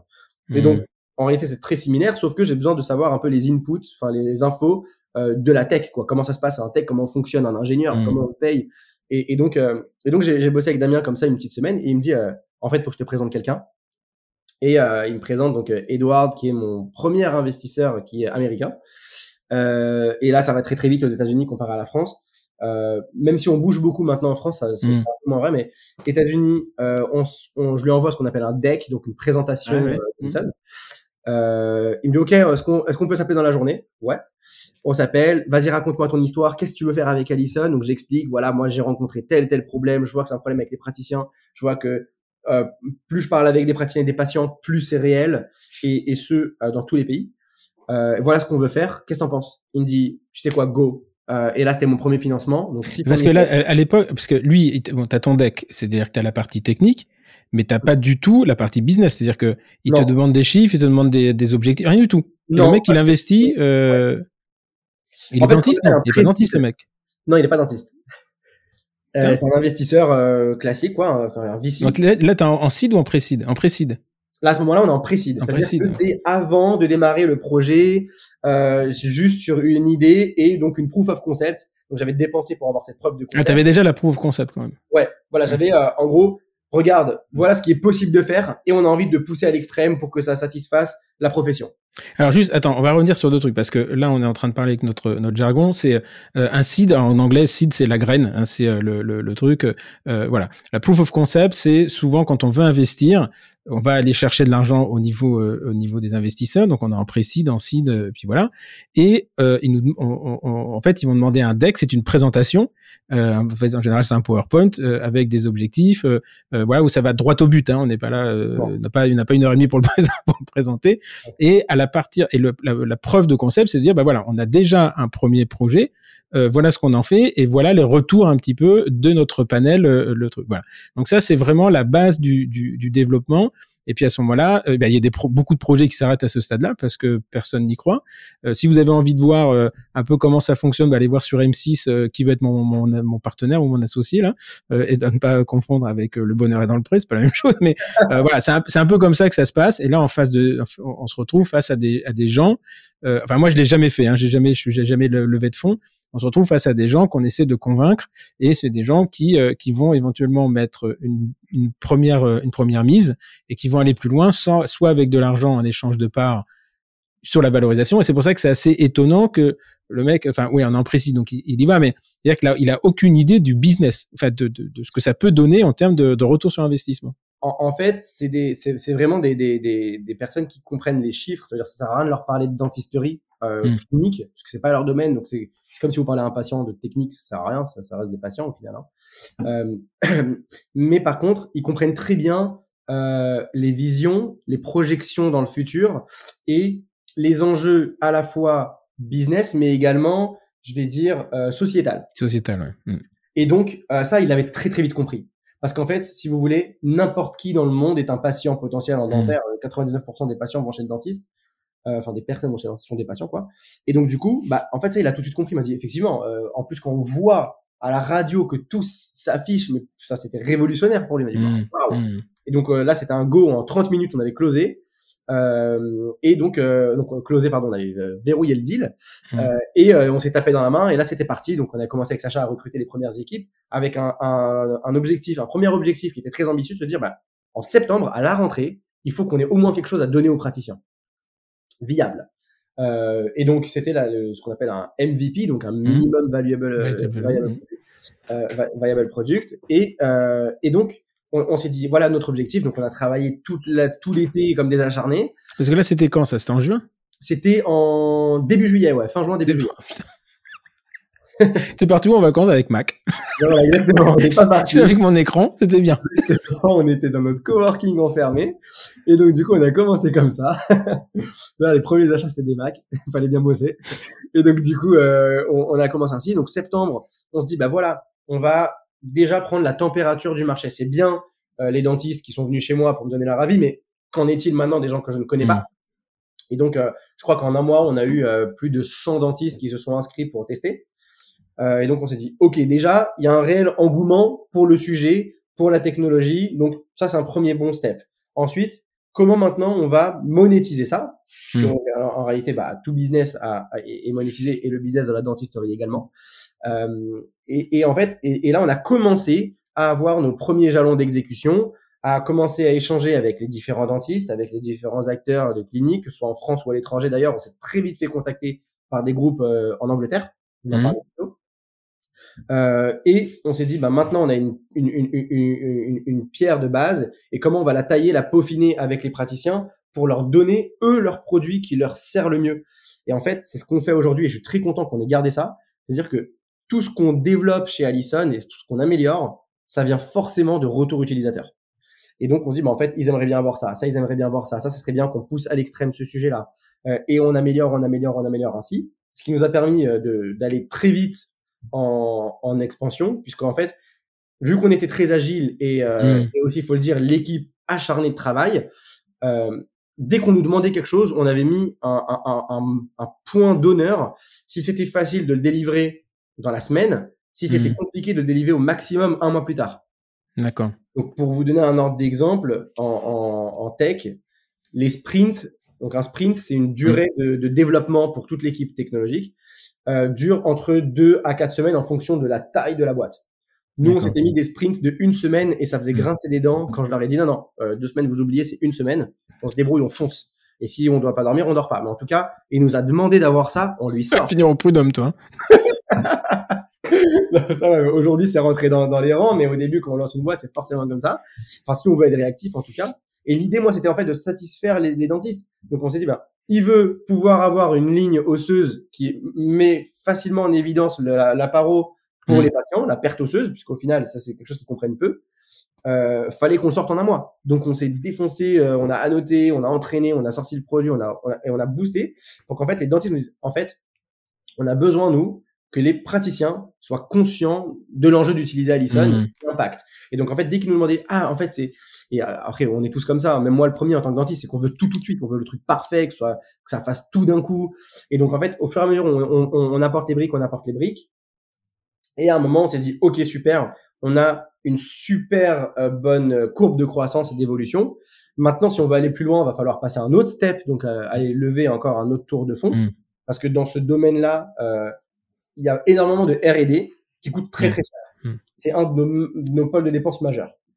Euh, et donc en fait, on se dit bah en fait, pour pouvoir répondre à, à ce que nous demandent les, les dentistes, euh, on va devoir euh, aller chercher plus de fonds pour pouvoir aller plus loin. Mm. Tant côté technologique, mais également côté support utilisateur. Alors, quand tu parles, quand tu parles R&D, parce que oui, c'est c'est du développement essentiellement. C'est pas que parce qu'en fait, il y a le développement produit. Donc nous, notre équipe aujourd'hui de, de tech, elle est composée de 15 15 personnes Ah, euh, qui sont répartis entre euh, ouais tech euh, enfin euh, ce qu'on appelle les, les- développeurs à part entière donc euh, front back euh, qui développent le produit donc euh, donc euh, qui développent la structure donc la base de données qui doit être aussi ultra sécure parce que c'est des données de santé être bien euh, Mm. hébergé dans des dans des hébergeurs de données de santé en France en fonction des pays dans chaque pays avoir un, un- un- une répétition dans chaque pays. Et euh, donc ça c'est une première équipe. L'autre équipe c'est tout ce qui est du coup machine learning euh, qui là entraîne les algorithmes, apporte à chaque fois des nouvelles, euh, des nouveaux éléments, des Mhm, nouveaux labels mhm. qu'on met en évidence. Aujourd'hui, on va, j'ai commencé par ce qui était le plus urgent, donc euh, bien sûr les caries, les lésions apicales, les couronnes, etc. Mais il y a également aujourd'hui, on va plus loin, on met le nerf alvéolaire inférieur, on va Mhm. mettre aussi les sinus pour toujours aller plus loin et donner plus d'informations aux patients et également faciliter le travail du praticien. Donc c'est toujours, c'est ça où on entend R&D, donc toujours des entraînements. On a commencé avec la panoramique. Aujourd'hui, on lance la rétroalvéolaire. Donc, Mhm. c'est encore des entraînements, encore de la recherche. Et là, on a développé une cellule pour la, le Conbeam CBCT. Mhm. Et là, bah, on connaît tous la difficulté de l'imagerie CBCT. Et donc, bah, Ouais, c'est le bouge. Mhm. ouais. Et donc, du coup, énormément de travail là-dessus. Et enfin, on a une équipe produit, donc qui vient englober tout ça pour, bah, en fait, faire le lien, le lien entre les retours du terrain, donc les praticiens. Ah, bah, ça serait bien qu'on ait ça dans le produit, ça serait bien qu'on puisse voir ça, ça serait bien. Et lui, le traduire en, ce qu'on appelle en, en- spec et donc en sprint pour que les, les développeurs le, le développent assez rapidement pour les praticiens. Donc, c'est comme ça, en fait, que, que pensait Et En fait, c'est mais la croissance, elle est anor- anormalement rapide parce que là, quand on parle de juin avec ton ton comment il s'appelle euh, Sacha, euh, là, voilà, c'est- Non, pas Sacha, l'autre, l'américain là. Ah ouais, Edouard. Edward, euh, avec Edward, c'est quoi C'est juin 2021 C'est effectivement, Juillet ouais, 2021 ouais, exactement, début juillet 2021. Donc début juillet 2021, bon, t'as ton ton proof of concept. Euh, euh, le mec il dit OK. Pendant deux mois, euh, tu, exclu- tu tu tu les rends. Tu as des mecs qui deviennent des esclaves. Quand ils mangent une pomme, ils sont malades, ils ont l'impression d'être devant l'écran. Et septembre, tu sors le, le le truc. Et vous commencez à commercialiser quand? On commence à commercialiser fin octobre. C'est un, tru- un truc de dingue.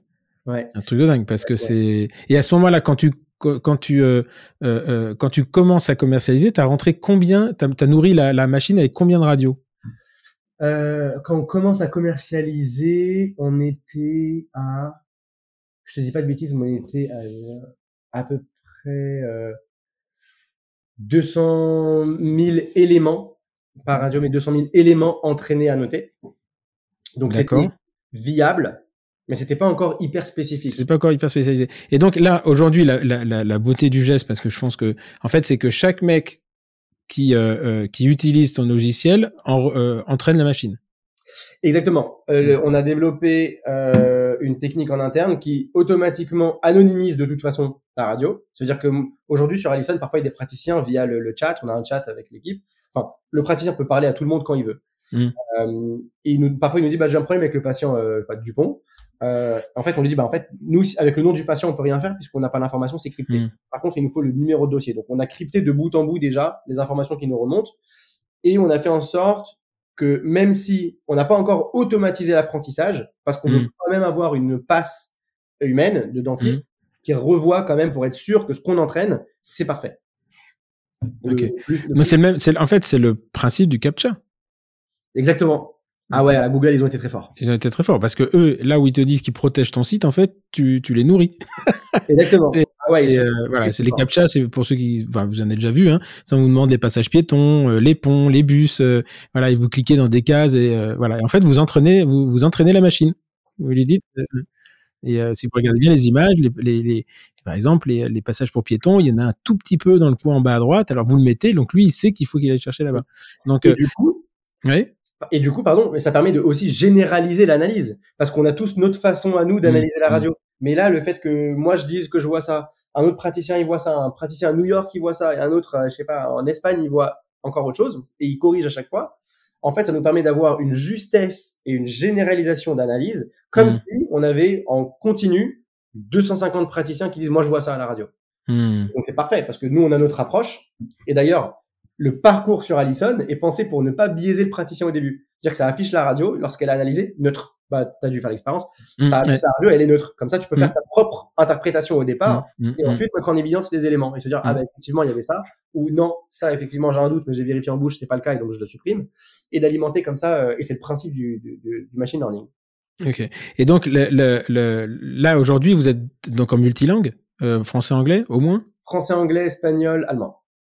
D'accord. Et donc, euh, euh, euh, là, alors, tu disais, il y a, il y a 15, euh, 15 personnes au développement, euh, donc en front et back, front desk, back end, euh, bah, et puis en recherche machine learning. Et ensuite, il y a quoi? Y a, bon, Tu vas avoir un peu de marketing quand même? Ouais, la on a un peu de communication, mar- euh, Ariel, du coup, qui t'a contacté. Ariel, qui est très cool. Et d'ailleurs, Ariel, apparemment, quand on communique, euh, c'est bien quand on a déjà utilisé le logiciel, mais pas quand on l'a pas utilisé. Donc ça, c'est à noter pour qu'on s'améliore. mais, euh, mais oui, donc une, une petite équipe marketing, mais aussi une grosse équipe euh, support, parce qu'en fait, ce, qu'on- ce dont on s'est rendu compte assez vite, d'ailleurs, heureusement, c'est que euh, l'IA fonctionne, euh, c'est concret, le dentiste de demain sera accompagné d'intelligence artificielle et on parle de santé augmentée, de dentisterie Mmh, augmentée, etc. Mais on n'est pas formé, nous, en tant que praticiens, à ce que c'est que l'IA et à, je vais plus loin, à qu'est-ce que fait l'IA pour, Mmh. pour nous dans notre pratique, à quoi ça sert?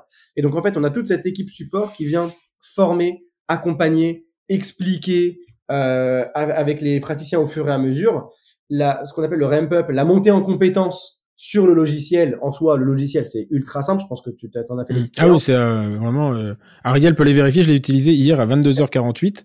Et euh... non, c'est c'est. Euh... Pas eu besoin de formation particulière. Non, non, non, parce qu'elle m'a dit si vous voulez un problème. Bon, après je me suis dit peut-être que toi tu sais pas du tout ce qui va t'arriver. T'as une panneau, tu la, c'est vraiment du drag and drop, tu la mets dedans et euh... puis après t'as un œil. euh, je veux voir les cartes. Non, c'est c'est assez étonnant. Après, euh, j'ai pas poussé hein, euh, parce qu'à 22h58, euh, je vais me coucher. Mais euh, ce que je veux dire, c'est c'est c'est assez étonnant parce qu'en plus c'est joli. Enfin, c'est c'est c'est pas du. euh, Vous avez eu l'idée en fait de garder le côté euh, transparence de la couleur. Et ça, Mm. c'est paraît con, mais toi, tu tu continues à voir la radio sous ton truc. Et ça, Ouais. c'est intéressant. Ouais. Effectivement. Et mais ça, tu vois, ce petit truc-là, Ouais. qu'on va pas forcément penser, tu vois, c'est bien que je, je suis d'ailleurs impressionné que tu aies noté ça. Mm. Euh, ça, c'est l'objet de, euh, je sais pas, de- deux semaines de réflexion. Ouais. Mais euh, c'est en fait, Tout, en fait. Et quel, vois, de- c'est quel c'est- degré d'opacité?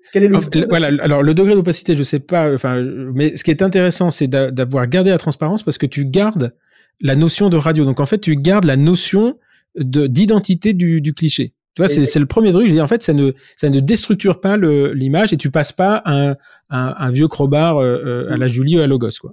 Et euh, ça c'est intéressant. Bon après, je pense que vous allez redessiner les couronnes, vous allez remettre des couleurs. Ça ça, ça va pas être très très compliqué, mais euh, euh, non mais ça c'est très très euh, très très bien fait. Et euh, euh, et donc là tu as donc il y a euh, Ariel au marketing. Ensuite vous avez Ouais. du, du commercial, je suppose. Exactement, on a une équipe commerciale pour forcément, bah, en fait, à chaque fois qu'il y a des dentistes euh, qui nous font une demande de démonstration, etc. Donc ça, c'est des commerciaux qui sont formés, euh, pas que au logiciel. Donc ça, j'ai mis un, un point d'honneur aussi euh, chez Allison dès le début, les- dès les premiers jours. Je forme tout le monde à la dentisterie avec euh, les- le, le minimum viable, one on one, dentaire. Donc, je leur fais des cours d'anatomie, des cours sur bah, c'est quoi une carie, c'est quoi les stades d'évolution de la carie. Donc, là, toute mon équipe est formée sur le dentaire et est capable d'avoir au moins une discussion concrète avec un chirurgien dentiste. Et ça, c'est chercher des, des, étudiants en dentaire. Tu les prends. Euh... Sauf qu'ils pourront, ils pourront pas rester sur le long terme, les étudiants en dentaire. Ouais. Et là, ça veut dire vous êtes combien euh, dans, dans... Aujourd'hui, en touche à on est 40. C'est énorme. Donc, il y a 15 euh... en recherche et 25 en, en front, quoi. Enfin, bah, bah, il, y a, il, y a, il y en a maintenant 1, 2, 3, 4, 4 au, au marketing. Il y a mmh. une people partner, une RH, donc euh, qui va mmh. un peu bah, comment ça. Euh, et effectivement, le reste c'est majoritairement des commerciaux et ce qu'on appelle chez nous des customer success, donc euh, des, euh, des mmh. du support pour les équipes qui sont suffisamment suffisamment formés produits et dentaires encore une fois pour être capables de d'échanger avec les praticiens lorsqu'ils remontent une demande. Parce que on, et, et d'ailleurs c'est souvent le cas, ils remontent pas des demandes sur le logiciel en soi, parce qu'il est ultra simple, mais il remonte des, des demandes sur ah mais l'IA m'a montré ça, euh, ça veut dire quoi? Ou euh, ah mais j'arrive pas à, euh, à faire ça dans le logiciel, ça me met, j'aimerais bien avoir le nerf alvéolaire inférieur. Alors au mmh. début ils comprenaient pas, et au fur et à mesure je leur fais des levels, donc il y a trois levels de formation dentaire chez Allison, mmh. level 1 lors de leur onboarding, et ensuite plus on avance, plus on leur, plus je pousse les spécificités d'explication, et tous les mois je leur fais comme CSCT, je leur sors euh, 10 radios, hop, on va étudier ces 10 radios-là et je leur explique un peu comment, comment ça marche. Pour être capable, tout simplement, de pouvoir répondre à l'assistante, euh, répondre au dentiste, et leur dire, bah, en fait, vous voyez, euh, l'IA, bah, c'est comme ça que ça fonctionne et voilà pourquoi ça affiche tel et tel sujet. Mmh. Et donc, il y a ce, ce, cette montée en compétences sur le logiciel qui prend, en fonction des praticiens, entre euh, une semaine pour les plus rapides Là, je parle, je parle de la montée en compétence sur l'IA mm. et pas sur le logiciel, mm, mm. jusqu'à euh, deux mois euh, pour euh, pour ceux qui veulent voir l'impact chiffré euh, de l'usage. Donc là, okay. c'est c'est plus c'est euh. Et donc et donc voilà aujourd'hui comment est composée l'équipe chez Allison avec une partie, enfin la majeure partie des commerciaux qui sont en interne. Parce qu'aujourd'hui, bah, on a la chance, tu vois, comme nous, de parler à distance, de se faire des mmh. visios. Aujourd'hui, le Covid a au moins poussé ça. C'est-à-dire mmh. qu'aujourd'hui, c'est facile de faire des visios, tout le monde est à l'aise avec ça et, et, les échanges à distance. Mais on a quand même un profil par grande ville qui rayonne euh, physiquement au besoin avec les praticiens qui le demandent. Euh, de manière très ponctuelle pour dire ben voilà moi j'aimerais bien mais si vous pouvez venir au cabinet parce que je suis pas très à l'aise mmh. avec on a au moins une personne par grande ville qui soit capable d'aller euh, d'aller expliquer les sujets Ok. Et donc, euh, euh, comment comment on passe euh, euh d'un précide, enfin d'un CID en septembre 2021 à 40 personnes un an après? C'est-à-dire que euh, alors soit les ventes ont explosé, et, mais en général ça fonctionne, ça suffit pas quand même pour payer 40 personnes au mensuel. Donc il y a un moment tu vas lever des fonds euh, bon, j'ai vu que vous aviez levé 10 millions, hein, donc c'est euh, en ce moment, c'est c'est récent ou pas?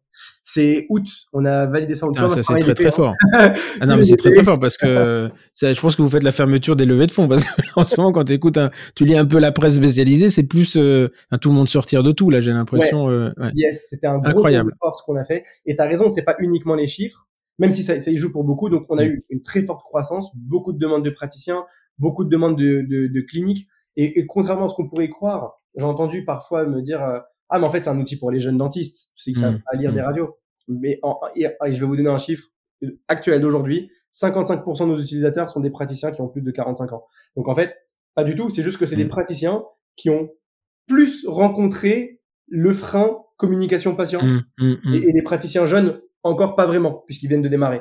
Donc en fait, ça parle à tout le monde et on a eu une très forte croissance à la fois dans les cliniques qui veulent prôner la bonne pratique euh, mmh. mettre des services de qualité. Aujourd'hui, c'est un vrai enjeu euh, et il y a, y a, de plus en plus de contrôles qui s'opèrent. Donc, il faut avoir un service de qualité et ils l'ont bien compris et ils mettent en place les, les, les, les outils nécessaires. Euh, mais il y a aussi l'expérience la, patient, la compréhension qui nous permet, et, il faut pas avoir peur d'en parler, d'avoir un chiffre d'affaires qui évolue par rapport à notre pratique. C'est quoi un chiffre d'affaires qui évolue? C'est pas forcément voir plus de patients, euh, mmh. surtraiter ou quoi. C'est tout simplement traiter les soins que j'ai vus, Comment on augmente un chiffre d'affaires en étant dentiste, que ce soit en cabinet ou en clinique, peu importe. C'est, je vois un patient qui a des soins à faire, il faut les faire. Tout simplement, au lieu de voir 20 patients dans la journée, j'en vois 6, 7, 8 en fonction de la, de, la, de la, longueur des traitements à faire. Mais par contre, je soigne. Et la différence entre faire 20 consultations et 8 traitements, je gagne plus à faire 8, mmh. traitements, enfin 8 patients traités, que 20 consultations. Donc en mmh. fait, en mmh. ayant une pratique très saine, on a aussi le chiffre d'affaires qui évolue et in fine, on en parlait un peu en off. Un cabinet, c'est aussi une petite entreprise. On a des coûts, on a des salaires avec les assistantes, on a des loyers, le, matériel coûte très cher, l'investissement pour ouvrir son cabinet, il est très fort en, en, en on, a, des crédits à rembourser. Et à la fin, si on n'est pas rentable, euh, qu'on maîtrise pas toute, toute, cette, toute, cette gymnastique euh, de chiffres, eh ben, on peut arriver malheureusement soit à fermer, euh, à fermer le cabinet. Ouais, on va se mettre en difficulté, ouais. Et, et, et, et malheureusement, c'est chose qui arrive, euh, qui arrive plus que ce qu'on ne croit. Mmh, mmh. Et euh, parce qu'on on est formé, on est très bien formé à être des, enfin très bien, on est formé à être, à être des praticiens. on n'est pas, on n'est pas euh, formé à être des gestionnaires de, de cabinet. Donc, euh, donc du coup, pas des gestionnaires tout court d'ailleurs. Euh, et ça passe par les commandes, ça passe par les stocks, jeter le stock parce qu'il est périmé. Enfin, il y a plein de choses en fait qu'on peut améliorer dans notre pratique aujourd'hui qui nous permet d'être viable sur le plus long terme. Et donc en fait, tout ça a permis d'avoir une très forte croissance chez Allison. Donc effectivement, on avait des chiffres à mettre en avant puisqu'on était euh, ben, remarquablement euh, euh, en, en, en, évolution rapide. Mmh. Mais de l'autre côté, avec un projet et un enjeu sociétal très fort. C'est-à-dire que l'idée, nous, on s'est dit, parce que aujourd'hui, de plus en plus, chez les fonds d'investissement, ils veulent plus juste investir dans des sociétés qui font de l'argent. Mmh. Ils veulent investir dans des sociétés aussi qui ont un impact sur la société.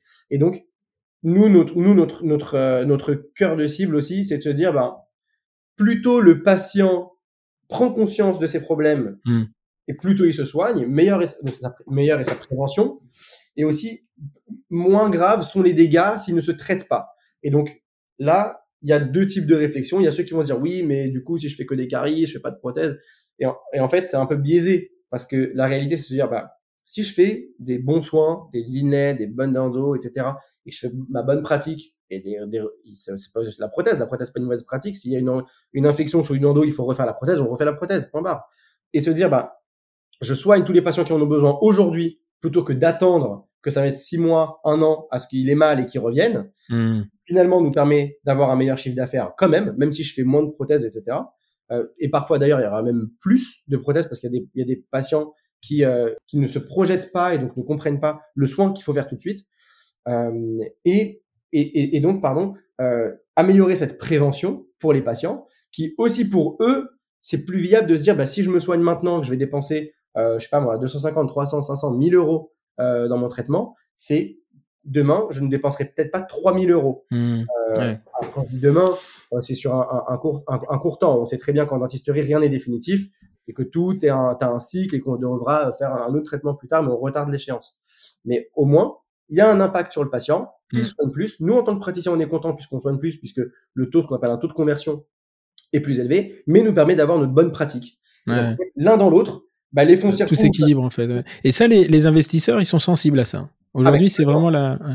Ah ben aujourd'hui, les investisseurs ils sont sensibles et j'allais plus long. Les personnes qui nous rejoignent aujourd'hui dans les dans les entretiens d'embauche, ils disent bah moi j'ai envie de rejoindre une, entreprise qui a un impact, un impact une entreprise qui a qui a un, rôle. Et ce qui est ce qui est ce qui est plus facile pour moi, c'est que toutes les personnes dans le monde sont des patients potentiels. Donc ils se sentent mm. tous concernés par la dentisterie. Il y en a qui, qui viennent me, voir en entretien en disant mais moi j'étais chez le dentiste et tout, ça me parle trop ce que vous faites, j'ai rien compris à ce qu'il m'a dit. Euh, mm. du coup j'ai trop envie de bosser avec vous.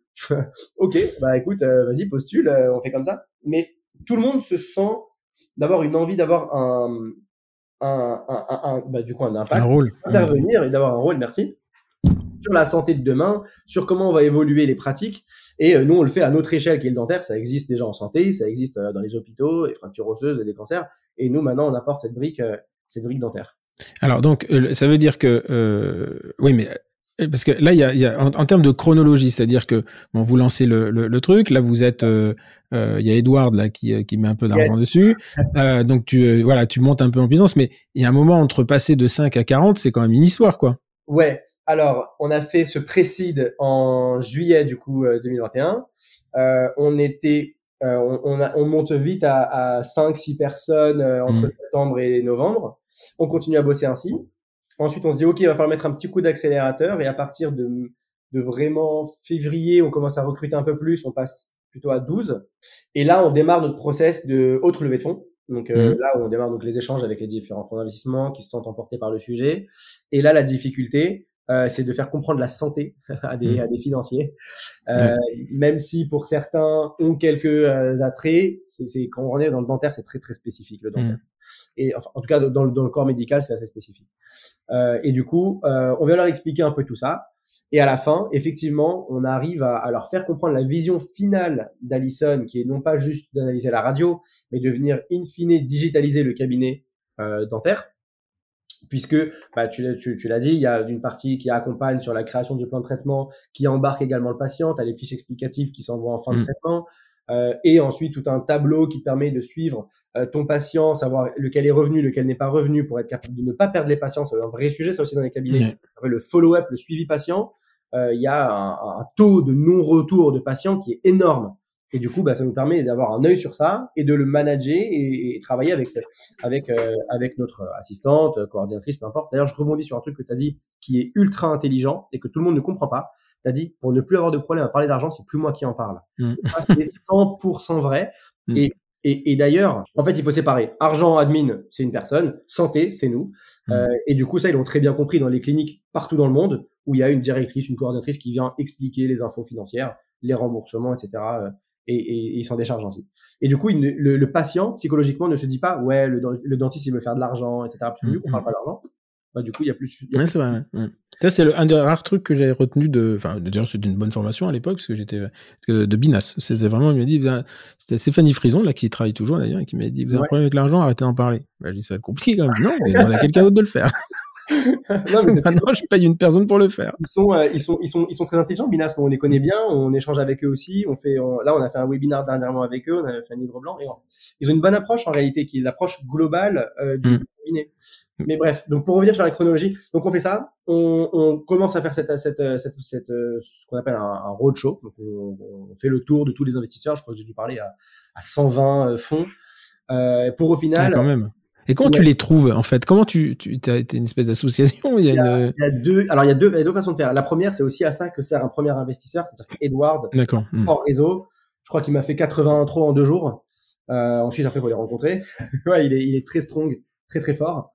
Et euh, ensuite, il y a aussi ce qu'on appelle les euh, les banquiers d'affaires, euh, qui eux, euh, vous, leur job, c'est de présenter une Hmm. boîte intéressante à un fonds intéressant qui pourrait avoir un, un intérêt commun euh, et un intérêt commun, un attrait et un intérêt les deux.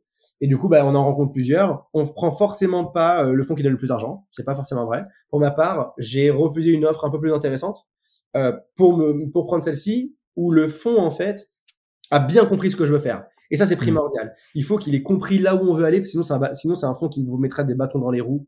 Et donc ça, c'est problématique euh, quand on veut aller très très vite. Donc on a pris un fonds qui nous correspond bien, qui était euh, bah, qui nous accompagnait à hauteur. Donc c'est plusieurs fonds en réalité. Donc c'est deux gros fonds, ce qu'on appelle des fonds lead, euh, deux gros fonds, et ensuite des euh, business angels qui viennent à apporter à hauteur de 100 000, 200 000 euros. Euh, un- Ah ouais, donc il y a plusieurs. Enfin, 10 millions, c'est le total, c'est pas un fonds. euh, D'accord. Donc il y a deux fonds et des business angels. Exactement. C'est un tour qui, euh, donc un round, une round table où on, on, on fait euh, bah, rentrer les personnes qu'on veut, pareil, même les business angels, c'est des personnes triées sur le volet qui Mhm. vont avoir un impact euh, sur, euh, sur l'entreprise. D'accord. Et, euh, et, et, et donc là, vous faites quoi? C'est d'abord il y a une valorisation par anticipation? C'est en fait, c'est forcément en parallèle. En même temps qu'on lève des fonds, on parle de valorisation parce que forcément, quand, ils, quand ils achètent des parts d'une société, ça a une certaine valeur. Et on se dit, bah, en fait, quelle valorisation, euh, laquelle est la plus sensée, euh, sachant ce qu'on a réalisé aujourd'hui, euh, l'équipe existante. Donc, on a quand même une équipe qui est, euh, moi, j'appelle ça des petits cracks, et c'est tous, euh, Mhm. tous des, des, des, des monstres dans leur domaine. Euh, et du coup, on a une équipe qui est, euh, qui est assez extraordinaire, et c'est aussi pour ça qu'on va vite. Euh, et tout ça mis en ensemble et, et sous-pesé, on arrive à une valorisation qui nous convient un peu à tous les deux et un montant d'argent levé qui est suffisant pour accompagner la boîte dans sa croissance sur les X prochains mois. Donc euh, 18, 24 prochains mois. Et donc c'est comme ça que c'est comme ça que c'est construit. Et une fois qu'on s'entend sur tous les sur tous les sujets, on se dit bah ok, euh, on se tape dans la main et maintenant let's go. Et donc euh, à partir de là, on est passé de on était euh, 16, 16, 18. Ah, c'est ça, à 40, ouais. 40. Et donc là, le, le, le, le- et donc là, ça se fait en, en, en échange de de euh, de, de, parts de société. Mais est-ce que il rentre aussi au CA, au conseil d'administration ou pas?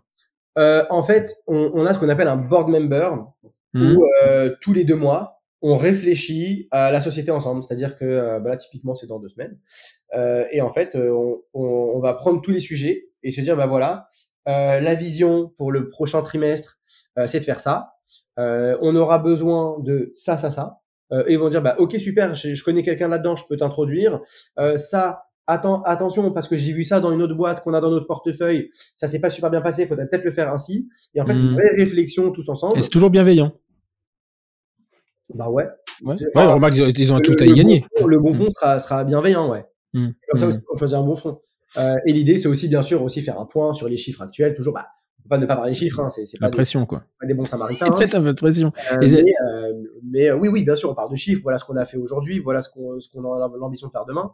Mais c'est pas que des chiffres euh, argent. C'est aussi, euh, voilà, aujourd'hui, euh, sur le dernier mois, il y a plus de euh, euh, 4500 euh, panneaux et donc dossiers patients qui ont été créés, ce qui prouve que les praticiens l'utilisent au quotidien. Et donc, ça montre un usage euh, croissant et donc Mhm. un réel intérêt. Et, euh, et donc, on montre un peu, on, dé- on, on dépeint tous les chiffres, pas que euh, financiers. Ok. Et vous, êtes combien au board, là? Euh, bah, du coup, il y a euh, une personne de chaque fonds. Donc deux. Ouais. Euh, et euh, nous les fondateurs donc du coup euh, Il n'y a pas les business angels, ils sont pas, eux? non non non les business angels sont pas euh, non D'accord.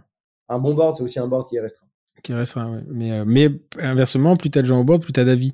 Enfin, ça peut être euh, contre-productif, mais aussi productif. Exactement. Ouais. bah après après bien sûr euh, nous on est hyper ouvert chez Allison c'est à dire que tout celui euh, qui veut participer on lui envoie une invitation et il est euh, welcome Mm. euh, sur les échanges enfin généralement ils sont tous très bienveillants je les ai choisis spécifiquement pour ça les business angels je les connais quasiment tous av- d'avant qu'ils soient rentrés D'accord.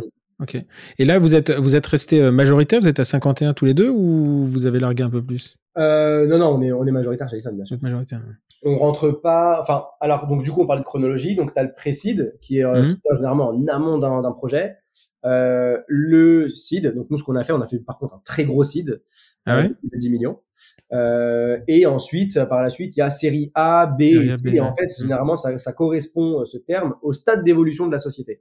Donc en fait pré-seed on est au début, on fait des tests. Seed c'est on commence à avoir germé euh, le- le- les informations, les retours. Série A, c'est quand généralement on veut asseoir un projet, généralement sur un sur un pays ou euh, ou, ou sur un écosystème. Mm. Et série B, c'est ce qu'on ça on va à l'expansion, euh, etc. Série C, tu rêves de la licorne. etc. Ouais, après, c'est la licorne. C'est biotech. Ouais, objectif. Et donc, vo- votre objectif, vous, c'est de rester. C'est euh, euh, pourquoi bah, pourquoi vous l'intégrez pas? Est-ce que je sais pas, peut-être que c'est une idée un peu farfelue, mais pourquoi pas l'intégrer en, en avec les les, des- les, les dans les logiciels métiers qui existent, que ce soit Logos, Julie, euh, ça c'est possible techniquement euh, avec un, un Twain ou un machin comme ça ou euh, C'est déjà le cas. En fait, on le fait, on le fait. Alors, on est en train de s'intégrer au fur et à mesure avec tous les logiciels. Aujourd'hui, on a intégré avec euh, quatre logiciels. Et donc, en fait, qui permet d'aller plus loin. Donc, ce qu'on disait, juste l'analyse radio, c'est et ensuite, une fois que j'ai cette analyse radio, qu'est-ce qu'on en fait au final? Euh. Donc, ça passe par euh, un truc tout bête qu'on ne fait pas parce que parce qu'on a juste la flemme, mais à tort parce que c'est une obligation légale. On en parlait aussi un peu plus tôt, c'est le rapport. Faire Mhm. un compte rendu de première consultation. Euh, qui va aussi avec le consentement éclairé, on en parlait aussi. Euh, bah ça, personne ne le fait parce que c'est long, faut écrire chaque dent, machin, etc. Mhm. Alors que là, aujourd'hui, en un clic, on a toute l'information qui est automatiquement sortie sur un rapport et qu'on peut partager directement sur le logiciel métier pour l'avoir dans le dossier patient. Donc ça, c'est déjà une des premières intégrations. Deuxième intégration, c'est que lorsque le praticien a fini de faire son plan de traitement en quelques clics, euh, puisque du coup c'est guidé par l'IA, Mhm. vraiment en quelques clics on fait notre plan de traitement, on le convertit en devis sur le logiciel métier. D'accord. Et donc là, ça fait gagner aussi un temps monstrueux. Il n'y a aucune valeur ajoutée en tant que praticien à faire des clics pour faire un devis. Zéro. Par contre, il y a un intérêt à ce que ce soit facilement réalisable, rapide pour que le, pour que le patient l'ait, parce que c'est indispensable, et qu'il puisse l'envoyer à son assurance euh, ou, ou autre. Et, euh, et donc ça, bah, c'est typiquement une intégration qui fait gagner euh, de nombreuses minutes, voire des dizaines de minutes à tous les dentistes. Et pour ceux qui sont le, le super bien organisés, ou en tout cas bien en binôme avec leur assistante, parfois ils le dictent tout simplement à leur assistante. En Mhm. trois clics, elle a fait son truc, elle, elle, elle passe sur l'intégration euh, avec le logiciel métier. Et donc les logiciels métiers qui sont euh, avec lesquels vous travaillez, c'est on peut les citer ou euh, Ouais, bien sûr, Mhm. bien sûr. Aujourd'hui, on travaille avec euh, Desmos. On travaille avec Desmos. Voilà, là pour le coup, c'est plus un logiciel de clinique. D'accord. On travaille avec Visiodent Ouais. et on travaille avec Galaxy, qui est aussi un logiciel, un logiciel clinique. On est en échange avec deux autres logiciels pour les praticiens. Là, pour le coup, je peux pas citer parce que Non non. J'ai pas de problème à les citer, mais Mm. Eux ils ont pas envie. pas leur aval, je vais pas me permettre. Je mais vois pas que tu vas rater un marché à cause de ça. ça. Ça m'évitera de couper un truc au, podcast. Donc, Et du, euh, coup, euh, du coup, voilà. Mais in fine, l'idée, c'est qu'on soit intégré avec tous les logiciels métiers parce que nous, en fait, on est juste un catalyseur du logiciel Mhm. métier. On vient apporter de l'information en plus et booster les logiciels grâce à l'intelligence artificielle en automatisant toutes les tâches administratives. Alors, ça, par contre, c'est intéressant parce que euh, il y a une question technique, c'est euh, euh, est-ce qu'il est possible de, euh, de synchroniser donc, par une API ou je sais pas quoi un SaaS avec un, un, un logiciel sur site? Oui, en fait, euh, c'est toujours plus facile quand le logiciel est en cloud. Ouais, c'est ça, parce que sur le cloud, cloud, je peux comprendre, mais comment le cloud sur parce que les logiciels métiers aujourd'hui euh, sur le cloud, si il y a peut-être quelques-uns, mais euh, nous le nôtre Logos, il est vraiment on a un serveur, etc. Donc comment Ouais, ils font pour communiquer les deux? Logos, c'est un client lourd, par exemple, ce qu'on appelle un Mm. client lourd. Et donc, du coup, c'est un serveur physique, mais euh, quand bien même, alors, le- le- le- le- le- l'élément très précis de l'API, ça, je, pour- je pourrais pas te donner, je suis pas capable, il faudra demander à Sacha, mais, mais en tout cas, on est capable de, de faire des connexions, on D'accord. fait, entre le logiciel cloud et le logiciel euh, métier physique euh, pour euh, partager ces informations-là automatiquement. Ok. Donc euh, ça, ça, oui, c'est complètement réalisable et c'est aussi, ça permet aussi justement indirectement de, au praticien qui a son serveur client lourd d'avoir quand même aussi l'information à distance s'il est en cloud et qu'il veut un peu, un peu avoir toutes les infos Mhm. et ne Mhm. pas perdre son travail qu'il fera chez lui puisqu'il aura juste à synchroniser pour que de toute façon, ça arrivera sur son ordinateur au cabinet. Ok. Et donc, euh, euh, là, maté- donc là, actuellement, vous êtes en, en abonnement, hein, c'est en, Oui. SaaS, donc c'est un abonnement. C'est le forfait, c'est combien par, euh, com- c'est par mois, par an, c'est comment ça fonctionne? Il y a les deux, donc c'est euh, c'est euh, par mois, par praticien. Euh, ou on peut aussi payer à l'année et du coup en fait c'est juste bah, moins cher parce que forcément ouais. on a, on a- c'est un- principe d'un abonnement comme tous les abonnements. Euh, c'est aujourd'hui euh, aujourd'hui on est on a commencé très bas volontairement pour que tous les dentistes puissent puissent essayer. Donc c'est 75 euros par mois par Mhm. praticien et en fait je, je me suis dit en fait il faudrait pas que ça me coûte plus que un détartrage et une radio panoramique à peu près. Euh, si le détartrage c'est 44 euros, une panoramique c'est euh, c'est 20 euros, voilà ça fait grosso modo 64 euros et quelques. Donc pourquoi je dis euh, ce prix-là Parce que lorsqu'on paye à l'année, ça revient à 65 euros par mois. D'accord. C'est Ok. 65. Et donc du coup, je m'étais mis un peu ce, ce, ce, ce challenge de fixer ce prix qui est très clairement le plus bas du marché dans le monde Hmm. euh, pour en fait montrer aux praticiens utiliser l'IA, tester sans avoir d'appréhension financière puisque du coup ça vous coûte pas grand chose en fait en une consultation c'est réglé mais de de- de- d'appréhender et de voir à quel point c'est utile d'utiliser l'IA parce que je sais que le, le, le, le- point de départ c'est pas le logiciel c'est vraiment à quoi me sert l'IA et donc Mm. pour pas avoir de frein au test ben en fait je me suis dit bah, balayons le, le problème financier et parlons produit et euh, voyons améliorons le produit au fur et à mesure et effectivement plus le produit avance plus il s'améliore plus on a de features on parlait des implants juste reconnaissance d'implants mais on a aussi aujourd'hui la reconnaissance de la référence implantaire Mhm. grâce à l'IA qui aujourd'hui via Allison en un clic on a automatiquement la référence de l'implant qui va nous dire bah en fait effectivement c'est pas moi qui ai posé l'implant j'ai besoin de refaire la couronne je peux commander mon accastillage puisque j'ai toutes les informations Mhm. Ok. Et donc là, le, euh, le, le- bon, je pense que la, la société, elle est, pour l'instant, elle est pas rentable, mais euh, c'est classique. Euh, vous visez la rentabilité à quoi? À Deux ans, trois ans? Ouais, je pense, je pense que ça sera plutôt autour des trois ans. En fait, Mhm. le, ça c'est un truc qu'il faut, euh, je, je sais pas si c'est clair pour tout le monde, mais on peut devenir rentable quand on ferme les vannes du développement. Mhm. En Ouais, fait, c'est- un moment, tu t'arrêtes de dépenser, tu continues à encaisser. Donc, euh, exactement. c'est logique. Donc en fait, et c'est ça, euh, et on prend l'exemple d'Uber si vous voulez, Mm. euh, c'est que au début on se dit ouais mais Uber c'est pas rentable, c'est pas rentable, etc. Euh, ça fait 10 ans que c'est pas rentable, mais Uber ils ont dépensé en R&D sur les voitures autonomes des sommes astronomiques qui va demain leur permettre de réduire des coûts, Mm. etc., etc. Ben là c'est pareil, c'est-à-dire que nous on développe pas pour réduire des coûts, là on développe pour améliorer le produit et qu'il soit encore 360 et qu'il serve toute la profession. Donc on démarre avec les panneaux et demain la chirurgie et les endos, etc. Et donc, on est obligé d'avoir les vannes du développement ouvertes.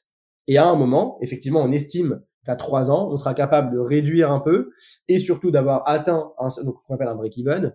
Donc, un, un seuil où, en fait, vont se croiser les courbes pour dire, bah, on commence à être rentable. Et, euh, c'est pas parce qu'on est rentable. Donc, euh, ça aussi, je, je le dis, moi, j'ai aucun problème à parler. C'est, euh, c'est pas parce qu'on est rentable qu'on s'en met plein les poches. Au contraire, ça veut dire que on va être capable de mettre de l'argent en plus dans différents postes de développement Mm. Mm. qui peuvent être du développement euh, euh, people, donc de recruter des personnes en plus parce que bah, plus il y a de clients, plus il y a forcément besoin de support, euh, mais également technologique, juridique, etc., etc. Ok. Et donc c'est le, oui, c'est et, et rentable, ça ne veut pas dire que tu te payes pas. En fait, c'est ça que les gens euh, ont du mal à, à comprendre. C'est-à-dire que tu, ton salaire fait partie du déficit. Exactement, de ça faire visite. Alors moi, je me suis pas payé pendant euh, pendant un an et demi euh, ou rien, un an et demi, peut-être quasiment deux ans, mais euh, ça après moi c'est moi ma décision personnelle mais euh, mais euh, aujourd'hui je me paye et, euh, et, et c'est très bien. Et, et on se Mm. paye pas des euh, 500 000 euros enfin on s'en fout. On se paye moi, moi je fais pas ça là pour tout de suite pour gagner pour gagner ma vie je m'en fous. Sinon je serais resté dentiste je gagnais très très bien ma vie. C'est pas le sujet. Le sujet c'est là j'ai envie d'avoir un vrai un vrai impact un vrai enjeu sur la dentisterie de demain. Euh, j'ai envie de, euh, de en fait de solutionner tout ce qui moi m'embêtait au cabinet. Euh, je voyais que les logiciels étaient pas en cloud. Rien n'est intégré. Tout le monde travaille en silo. À chaque fois on doit aller chercher l'information à droite à gauche. Tout ce qui m'emmerdait je me dis tu sais quoi un par un je vais je vais raisonner les sujets et ça va servir à tout le monde demain et ça va servir en France mais ça va aussi servir un peu partout dans le monde. Ok. Et donc, tu, euh, on- je crois qu'on en parlait juste avant. Vous avez développé euh, euh, Allison Academy, donc qui, euh, qui est une ouverture pour les, les universités et, et l'enseignement. Et, euh, et c'est marrant parce que ce que je te disais, c'est que dès que j'ai ouvert le truc, j'ai vu ça, j'ai dit mais ça sur le plan pédagogique, c'est exceptionnel. La lecture de radio euh, sur des, des étudiants qui connaissent même pas combien en a dedans, leur montrer en fait euh, voilà ce que c'est qu'une qu'un- qu'une lésion, voilà un implant, un truc, un machin, et de le reconnaître, ça peut être un exercice extrêmement intéressant pour eux. Et, euh, euh, et donc ça, ça consiste en quoi ça, Allison Academy?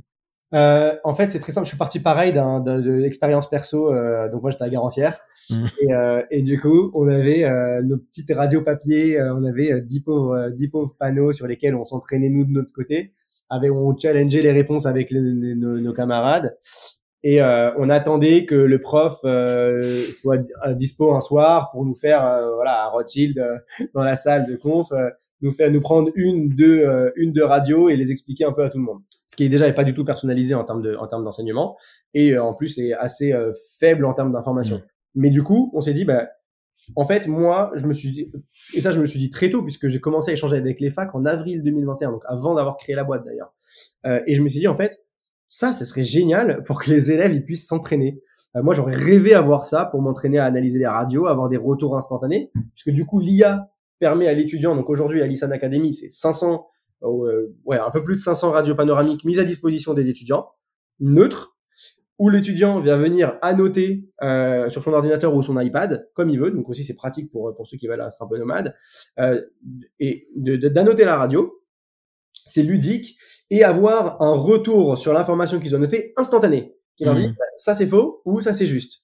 Et la suite de ça, c'est de se dire, bah, ok, ça me dit que c'est faux et c'est juste. Et si j'ai besoin d'informations supplémentaires avec les universités avec lesquelles on est partenaire, ils ont juste à cliquer sur euh, aide ou euh, commentaire, demander de l'aide à un prof Mhm. euh, qui va ensuite venir euh, expliquer euh, pourquoi bah, la carie ici on la voit plus ou moins bien, pourquoi la lésion thérapicale il l'a ratée. Et donc ça c'est l'étape 1 d'Allison Academy et l'étape 2 qui est déjà existante, mais donc c'est c'est comme ça c'est comme ça que c'est c'est le parcours se fait pour l'étudiant. Il va faire son analyse radio, ça va lui donner un score. Bah vous avez euh, 67% de bonnes réponses, euh, c'est pas mal, mais il faut pousser un peu plus. On a essayé de gamifier aussi un peu le, le, le, le, le- la, le- enfin, la formation parce que aussi c'est bah, ça nous plaît nous en tant qu'étudiants Mm. d'avoir un truc un peu un peu fun. Et la deuxième partie, c'est bien sûr ensuite construire son plan de traitement, donc venir faire la phase euh, phase 0, phase 1, phase 2, phase 3, assainissement, etc. Et là, remplir chacun ses informations euh, pour qu'ensuite il draft son plan de traitement de manière digitale, donc c'est plus sur une feuille volante, euh, mais de manière digitale pour que également le, le prof puisse regarder et faire les retours euh, à l'élève de manière asynchrone, sans avoir à attendre qu'on se retrouve tous Mhm. dans euh, la même euh, dans la même salle ou en clinique ensemble euh, le, le mardi matin parce qu'il est là que le mardi matin ce prof etc euh, quand on est là et euh, et, et d'avoir les retours et donc du coup on, on, on a automatisé un peu tout ça donc ça c'est vraiment le- la brique principale d'Allison Academy aujourd'hui Ok. Bah écoute, c'est très intéressant les, les universités qui. Donc là, vous avez travaillé avec trois trois facs. Hein. Il y a Là, Bordeaux, on m'as dit, travaille avec Toulouse Lyon Bordeaux Toulouse, Lyon, Bordeaux. Ok, très bien. et, euh, et on est en échange avec des universités aussi à l'étranger en Europe Angleterre Espagne euh, Portugal euh, qui sont bah, hyper friands de ce genre de, de ce genre de trucs. pour ouais. les étudiants ouais. Ok, bah écoute, euh, au moins pour la, la fac qui s'ouvre, au moins pour les facs euh, qui s'ouvrent là, qui, qui sont un peu en, en panne d'enseignants, euh, au moins sur les premiers lancements, je pense que c'est quelque chose de de- d'extrêmement intéressant et voilà, je reviendrai vers toi pour, je te mettrai en contact, enfin je mettrai Ariel en contact avec, avec, la marketing de l'université de Rouen. on va la, on va la challenger un peu. ok, bah écoute, euh, euh, c'est très intéressant et je, je suis vraiment content d'avoir tout ce, ce, ce, ce- Alors, je vais finir par les, les, les quatre questions euh, euh, que j'ai pose d'habitude à mes, à mes invités. C'est euh, la première, c'est si euh, bon, on a compris que le, le démarrage de, de ta carrière avait été un peu enfin, t'es un peu bancal. mais si tu devais changer quelque chose à, à tout ton parcours, est-ce que tu, est-ce que tu changerais quelque chose? C'est une question que je me suis posée, ça. Euh, et à refaire, je pense qu'il il, il me faudrait les mêmes, euh, les mêmes casseroles pour hmm. que j'arrive suffisamment mature au bon moment. Parce que je pense qu'à 17 ans, en P1, j'aurais complètement foiré. Euh, je changerais quelque chose. Écoute, euh, je vais dire non. Je vais dire non. Euh, S'il y a certainement des choses à changer, mais ça m'a permis d'arriver ici aujourd'hui. Donc je pense que c'est c'est pour des bonnes raisons. Ok.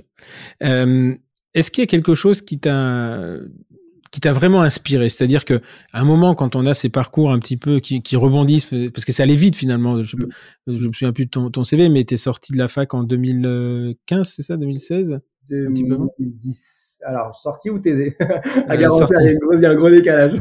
On va dire sorti. Euh, c'est 2016. 2016, ouais. Voilà. Donc en six ans, tu as quand même réussi à monter un cabinet. Tu as commencé, as été, euh, euh as travaillé dans un centre euh, euh, avec un, un, très très gros poste et tu arrives à monter une société, une start-up qui en moins d'un an livre 10 000. Enfin, je pense que là, dans l'histoire des startups, vous n'allez pas y en avoir beaucoup. Alors, c'est peut-être le, le, le, marché le, et, le, et le secteur qui veut ça. Et voilà, ça veut dire aussi que bah, si vous avez des idées dans le dentaire, allez-y parce que ça va apparemment alors que les, toutes les, vraiment, hein, tout ce que j'écoute, moi, sur les levées de fonds, euh, tout est en train de se fermer parce que les mecs prévoient une crise euh, monumentale. Ouais.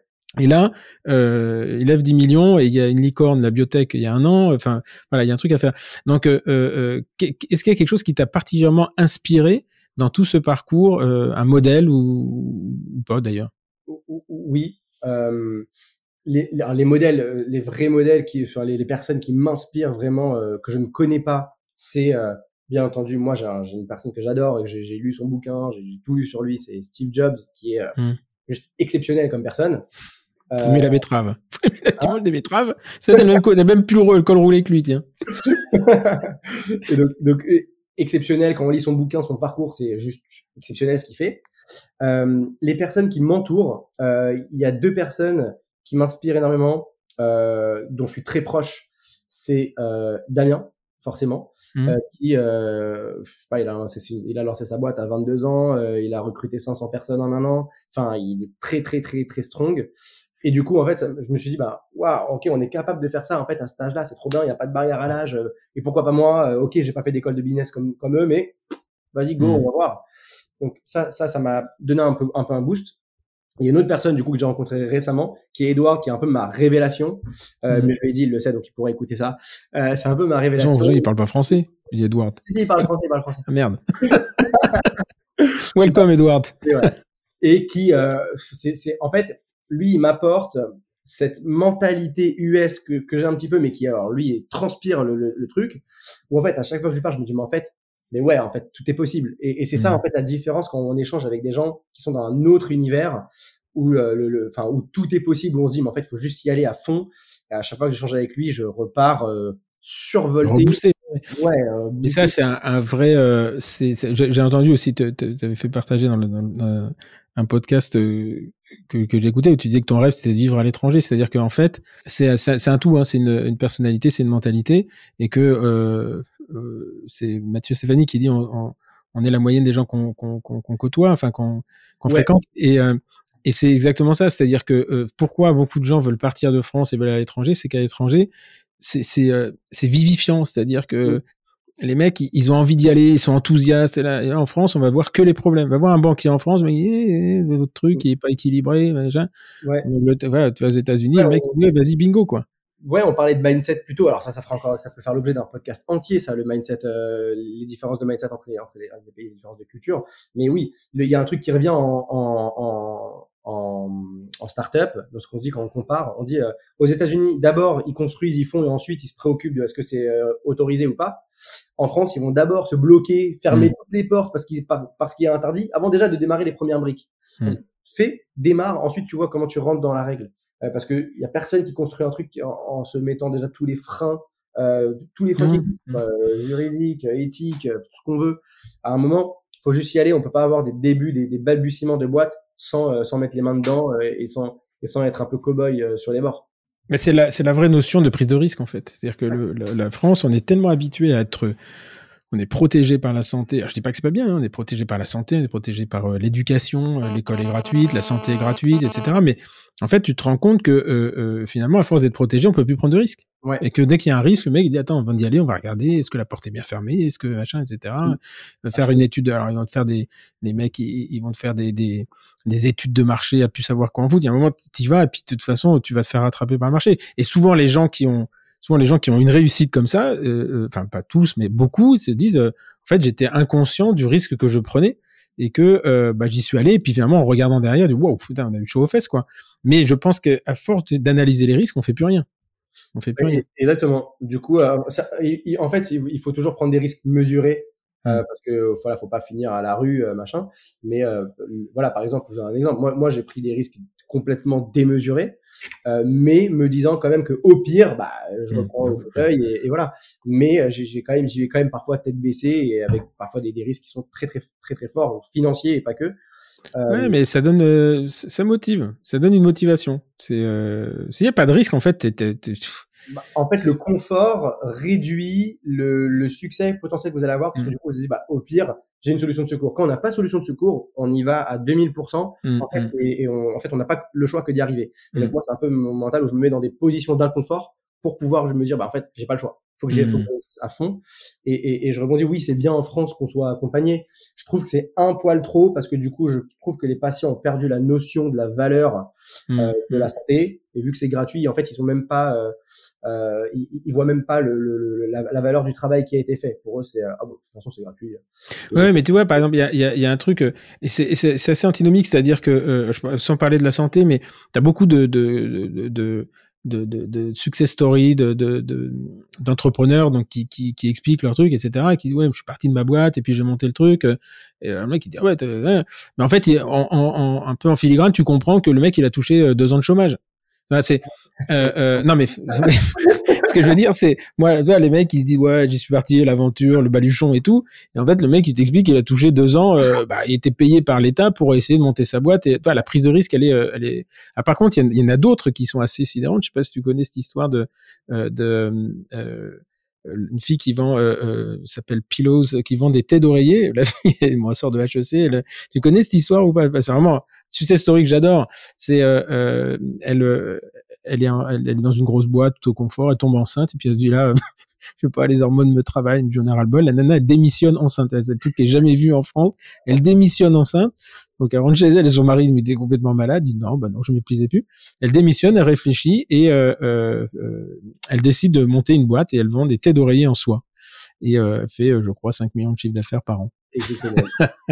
et, Marie Pilot, je crois, elle s'appelle. C'est incroyable. Et parce que de toute façon, elle dit, bah, il y a un moment, euh, euh, euh voilà, en plus, elle monte ça en 2000, euh, genre janvier 2020, euh, juste avant le confinement. bon, et puis elle explique. Après, il y a toute l'histoire. J'ai fait ça dans mon garage, c'était chouette, etc. Et là, elle te dit, en recul, elle dit, si j'avais pris tous les, j'avais mesuré tous les risques au départ, jamais j'y serais allé. Quoi. Ouais. Euh, ah bah oui, c'est clair. Bah, euh, moi, je, je, je, je, savais pas la charge de travail que c'était. Ah, euh, puis c'est non, puis c'est un travail euh, que tu découvres, c'est-à-dire que avec lequel t'es pas super à l'aise, donc ça te demande beaucoup d'énergie pour comprendre, pour euh, pour pas faire de conneries, pour c'est et diriger 40 personnes. Surtout, c'est des, des, des, des, gens qui ont des compétences que t'as pas, donc il faut faire attention. c'est pas la même chose que de diriger une ou deux assistantes. Hein. Ça n'a strictement rien à voir. Rien à voir. Euh, Qu'est-ce que tu donnerais comme conseil à, à un jeune, euh, voilà, un jeune Lionel qui a aujourd'hui 20 euh, ans, qui est en passesse et qui, euh, qui, te, qui, qui, est un peu tout foufou, pareil, et qui voilà, il dit, moi j'ai besoin que tu m'aides, là j'ai envie de faire comme toi. déjà, faut valider la passesse. Ils ont plus qu'un an maintenant, ils ont plus le droit de redoubler. Ouais, donc déjà, faut voilà, se baquer un peu sur sur votre sur, sur votre sur votre diplôme si vous êtes en passesse. Euh, et euh, je dirais ensuite, c'est être hyper curieux euh, de un ce qui existe et de deux ce qu'on aimerait avoir. Et dans ce qu'on aimerait avoir, ne pas avoir peur de prendre du temps, de votre temps libre, parce que vous allez passer mmh. beaucoup de temps en clinique, beaucoup de temps à, la fac, mais c'est pas grave. Prenez le peu de temps libre que vous avez, mettez-le dans dans de la dans, dans, dans la curiosité, dans, dans de l'information, allez voir ce qui se passe ailleurs. c'est comme ça que j'ai fait. Moi, j'ai passé des nuits à, à regarder YouTube parce mmh. que, la nuit, euh, je travaillais un peu en cabinet, j'étais un peu au un peu à, la fac quand on faisait les remplacements, etc. je finissais le cabinet à 20h, bon bah j'avais de 20h à 2h du matin pour regarder des vidéos, sinon je les voyais pas. Donc euh, voilà, faut pas avoir peur de prendre du temps euh, et consacrer un peu de temps, c'est pas c'est jamais perdu euh, et d'être curieux. Voilà, je, je dirais c'est c'est ça, échanger, ça vient beaucoup euh, beaucoup dans les échanges, essayer de parler avec des gens d'autres univers. C'est Hmm. intéressant de voir ce qui se passe ailleurs et ce qu'on peut app- apporter aussi dans la santé. Oui, être curieux, en fait, ça revient toujours. Hein. C'est soyez curieux, soyez ouvert. Est-ce que tu auras, alors, parce que tu as regardé beaucoup de vidéos YouTube, est-ce que tu en as une ou un- une vidéo ou un TEDx ou un podcast ou un livre que tu aimerais conseiller? Ouais, euh, je vais conseiller. Je vais conseiller un livre. Euh, je vais conseiller un livre qui s'appelle. Ah, il est en anglais. C'est de Ben Horowitz. Euh, c'est voilà, c'est ça. Il est génial ce bouquin. The Hard Thing About Ah, the- Hard Things. Ça, c'est le truc du, euh, de Netflix? C'est Ah pas, non. non. je confonds. Non, non, je confonds. The Hard Thing About Hard Thing, Ok. Ouais. Hard Thing About Hard Things. En fait, vous- vous- je pense que vous pouvez trouver la version euh, traduite. Euh, mais bon, sinon, lisez-le en anglais, c'est très bien aussi. En fait, c'est un bouquin qui montre les travers de l'entrepreneuriat. Et en Mm. fait, tout le monde a une vie de merde. Donc, euh, ne, ne croyez pas que vous êtes les seuls à morfler quand vous êtes entrepreneur. C'est le cas de tout le monde et c'est, ça fait du bien de savoir qu'on n'est pas seul. Hmm. Ce bouquin est juste génial pour ça. Ok, bah écoute, je, le, je, je crois que j'en ai déjà entendu parler, mais euh, c'est, euh, ça fait- oui, ça fait partie des, du, du truc de développement personnel assez, assez fréquemment euh, cité, et je vais le, je vais m'y atteler. Ok. Bah écoute Lionel, merci beaucoup. Merci. Euh, toi, ça fait presque deux heures qu'on qu'on qu'on échange et euh, je sais que ton téléphone, a, ton téléphone a sonné beaucoup. Là, ta, ta- boîte mail elle est pourrie là. deux heures, deux heures sans l'ouvrir, c'est mort. Et euh, bah écoute, très très longue vie à, à, à Alison parce que c'est euh, vraiment un, un success, success story euh, extrêmement rapide. hein. Enfin, moi, je j'insiste beaucoup là-dessus parce que c'est c'est étonnant la, la célérité avec laquelle vous avez euh, vous avez décollé. Et euh, voilà, c'est que l'idée était bonne. Et euh, parce que tu vas pas chercher 10 millions à 10 mois d'existence euh, comme ça, quoi. Donc ça veut dire que le flair, euh, le flair est- est- était bon. Voilà. Bah écoute, merci, merci beaucoup. Euh, merci à vous de nous avoir écoutés. Et puis, bah, je vous donne rendez-vous la semaine prochaine pour un ou une nouvelle invitée. Merci beaucoup. Au revoir.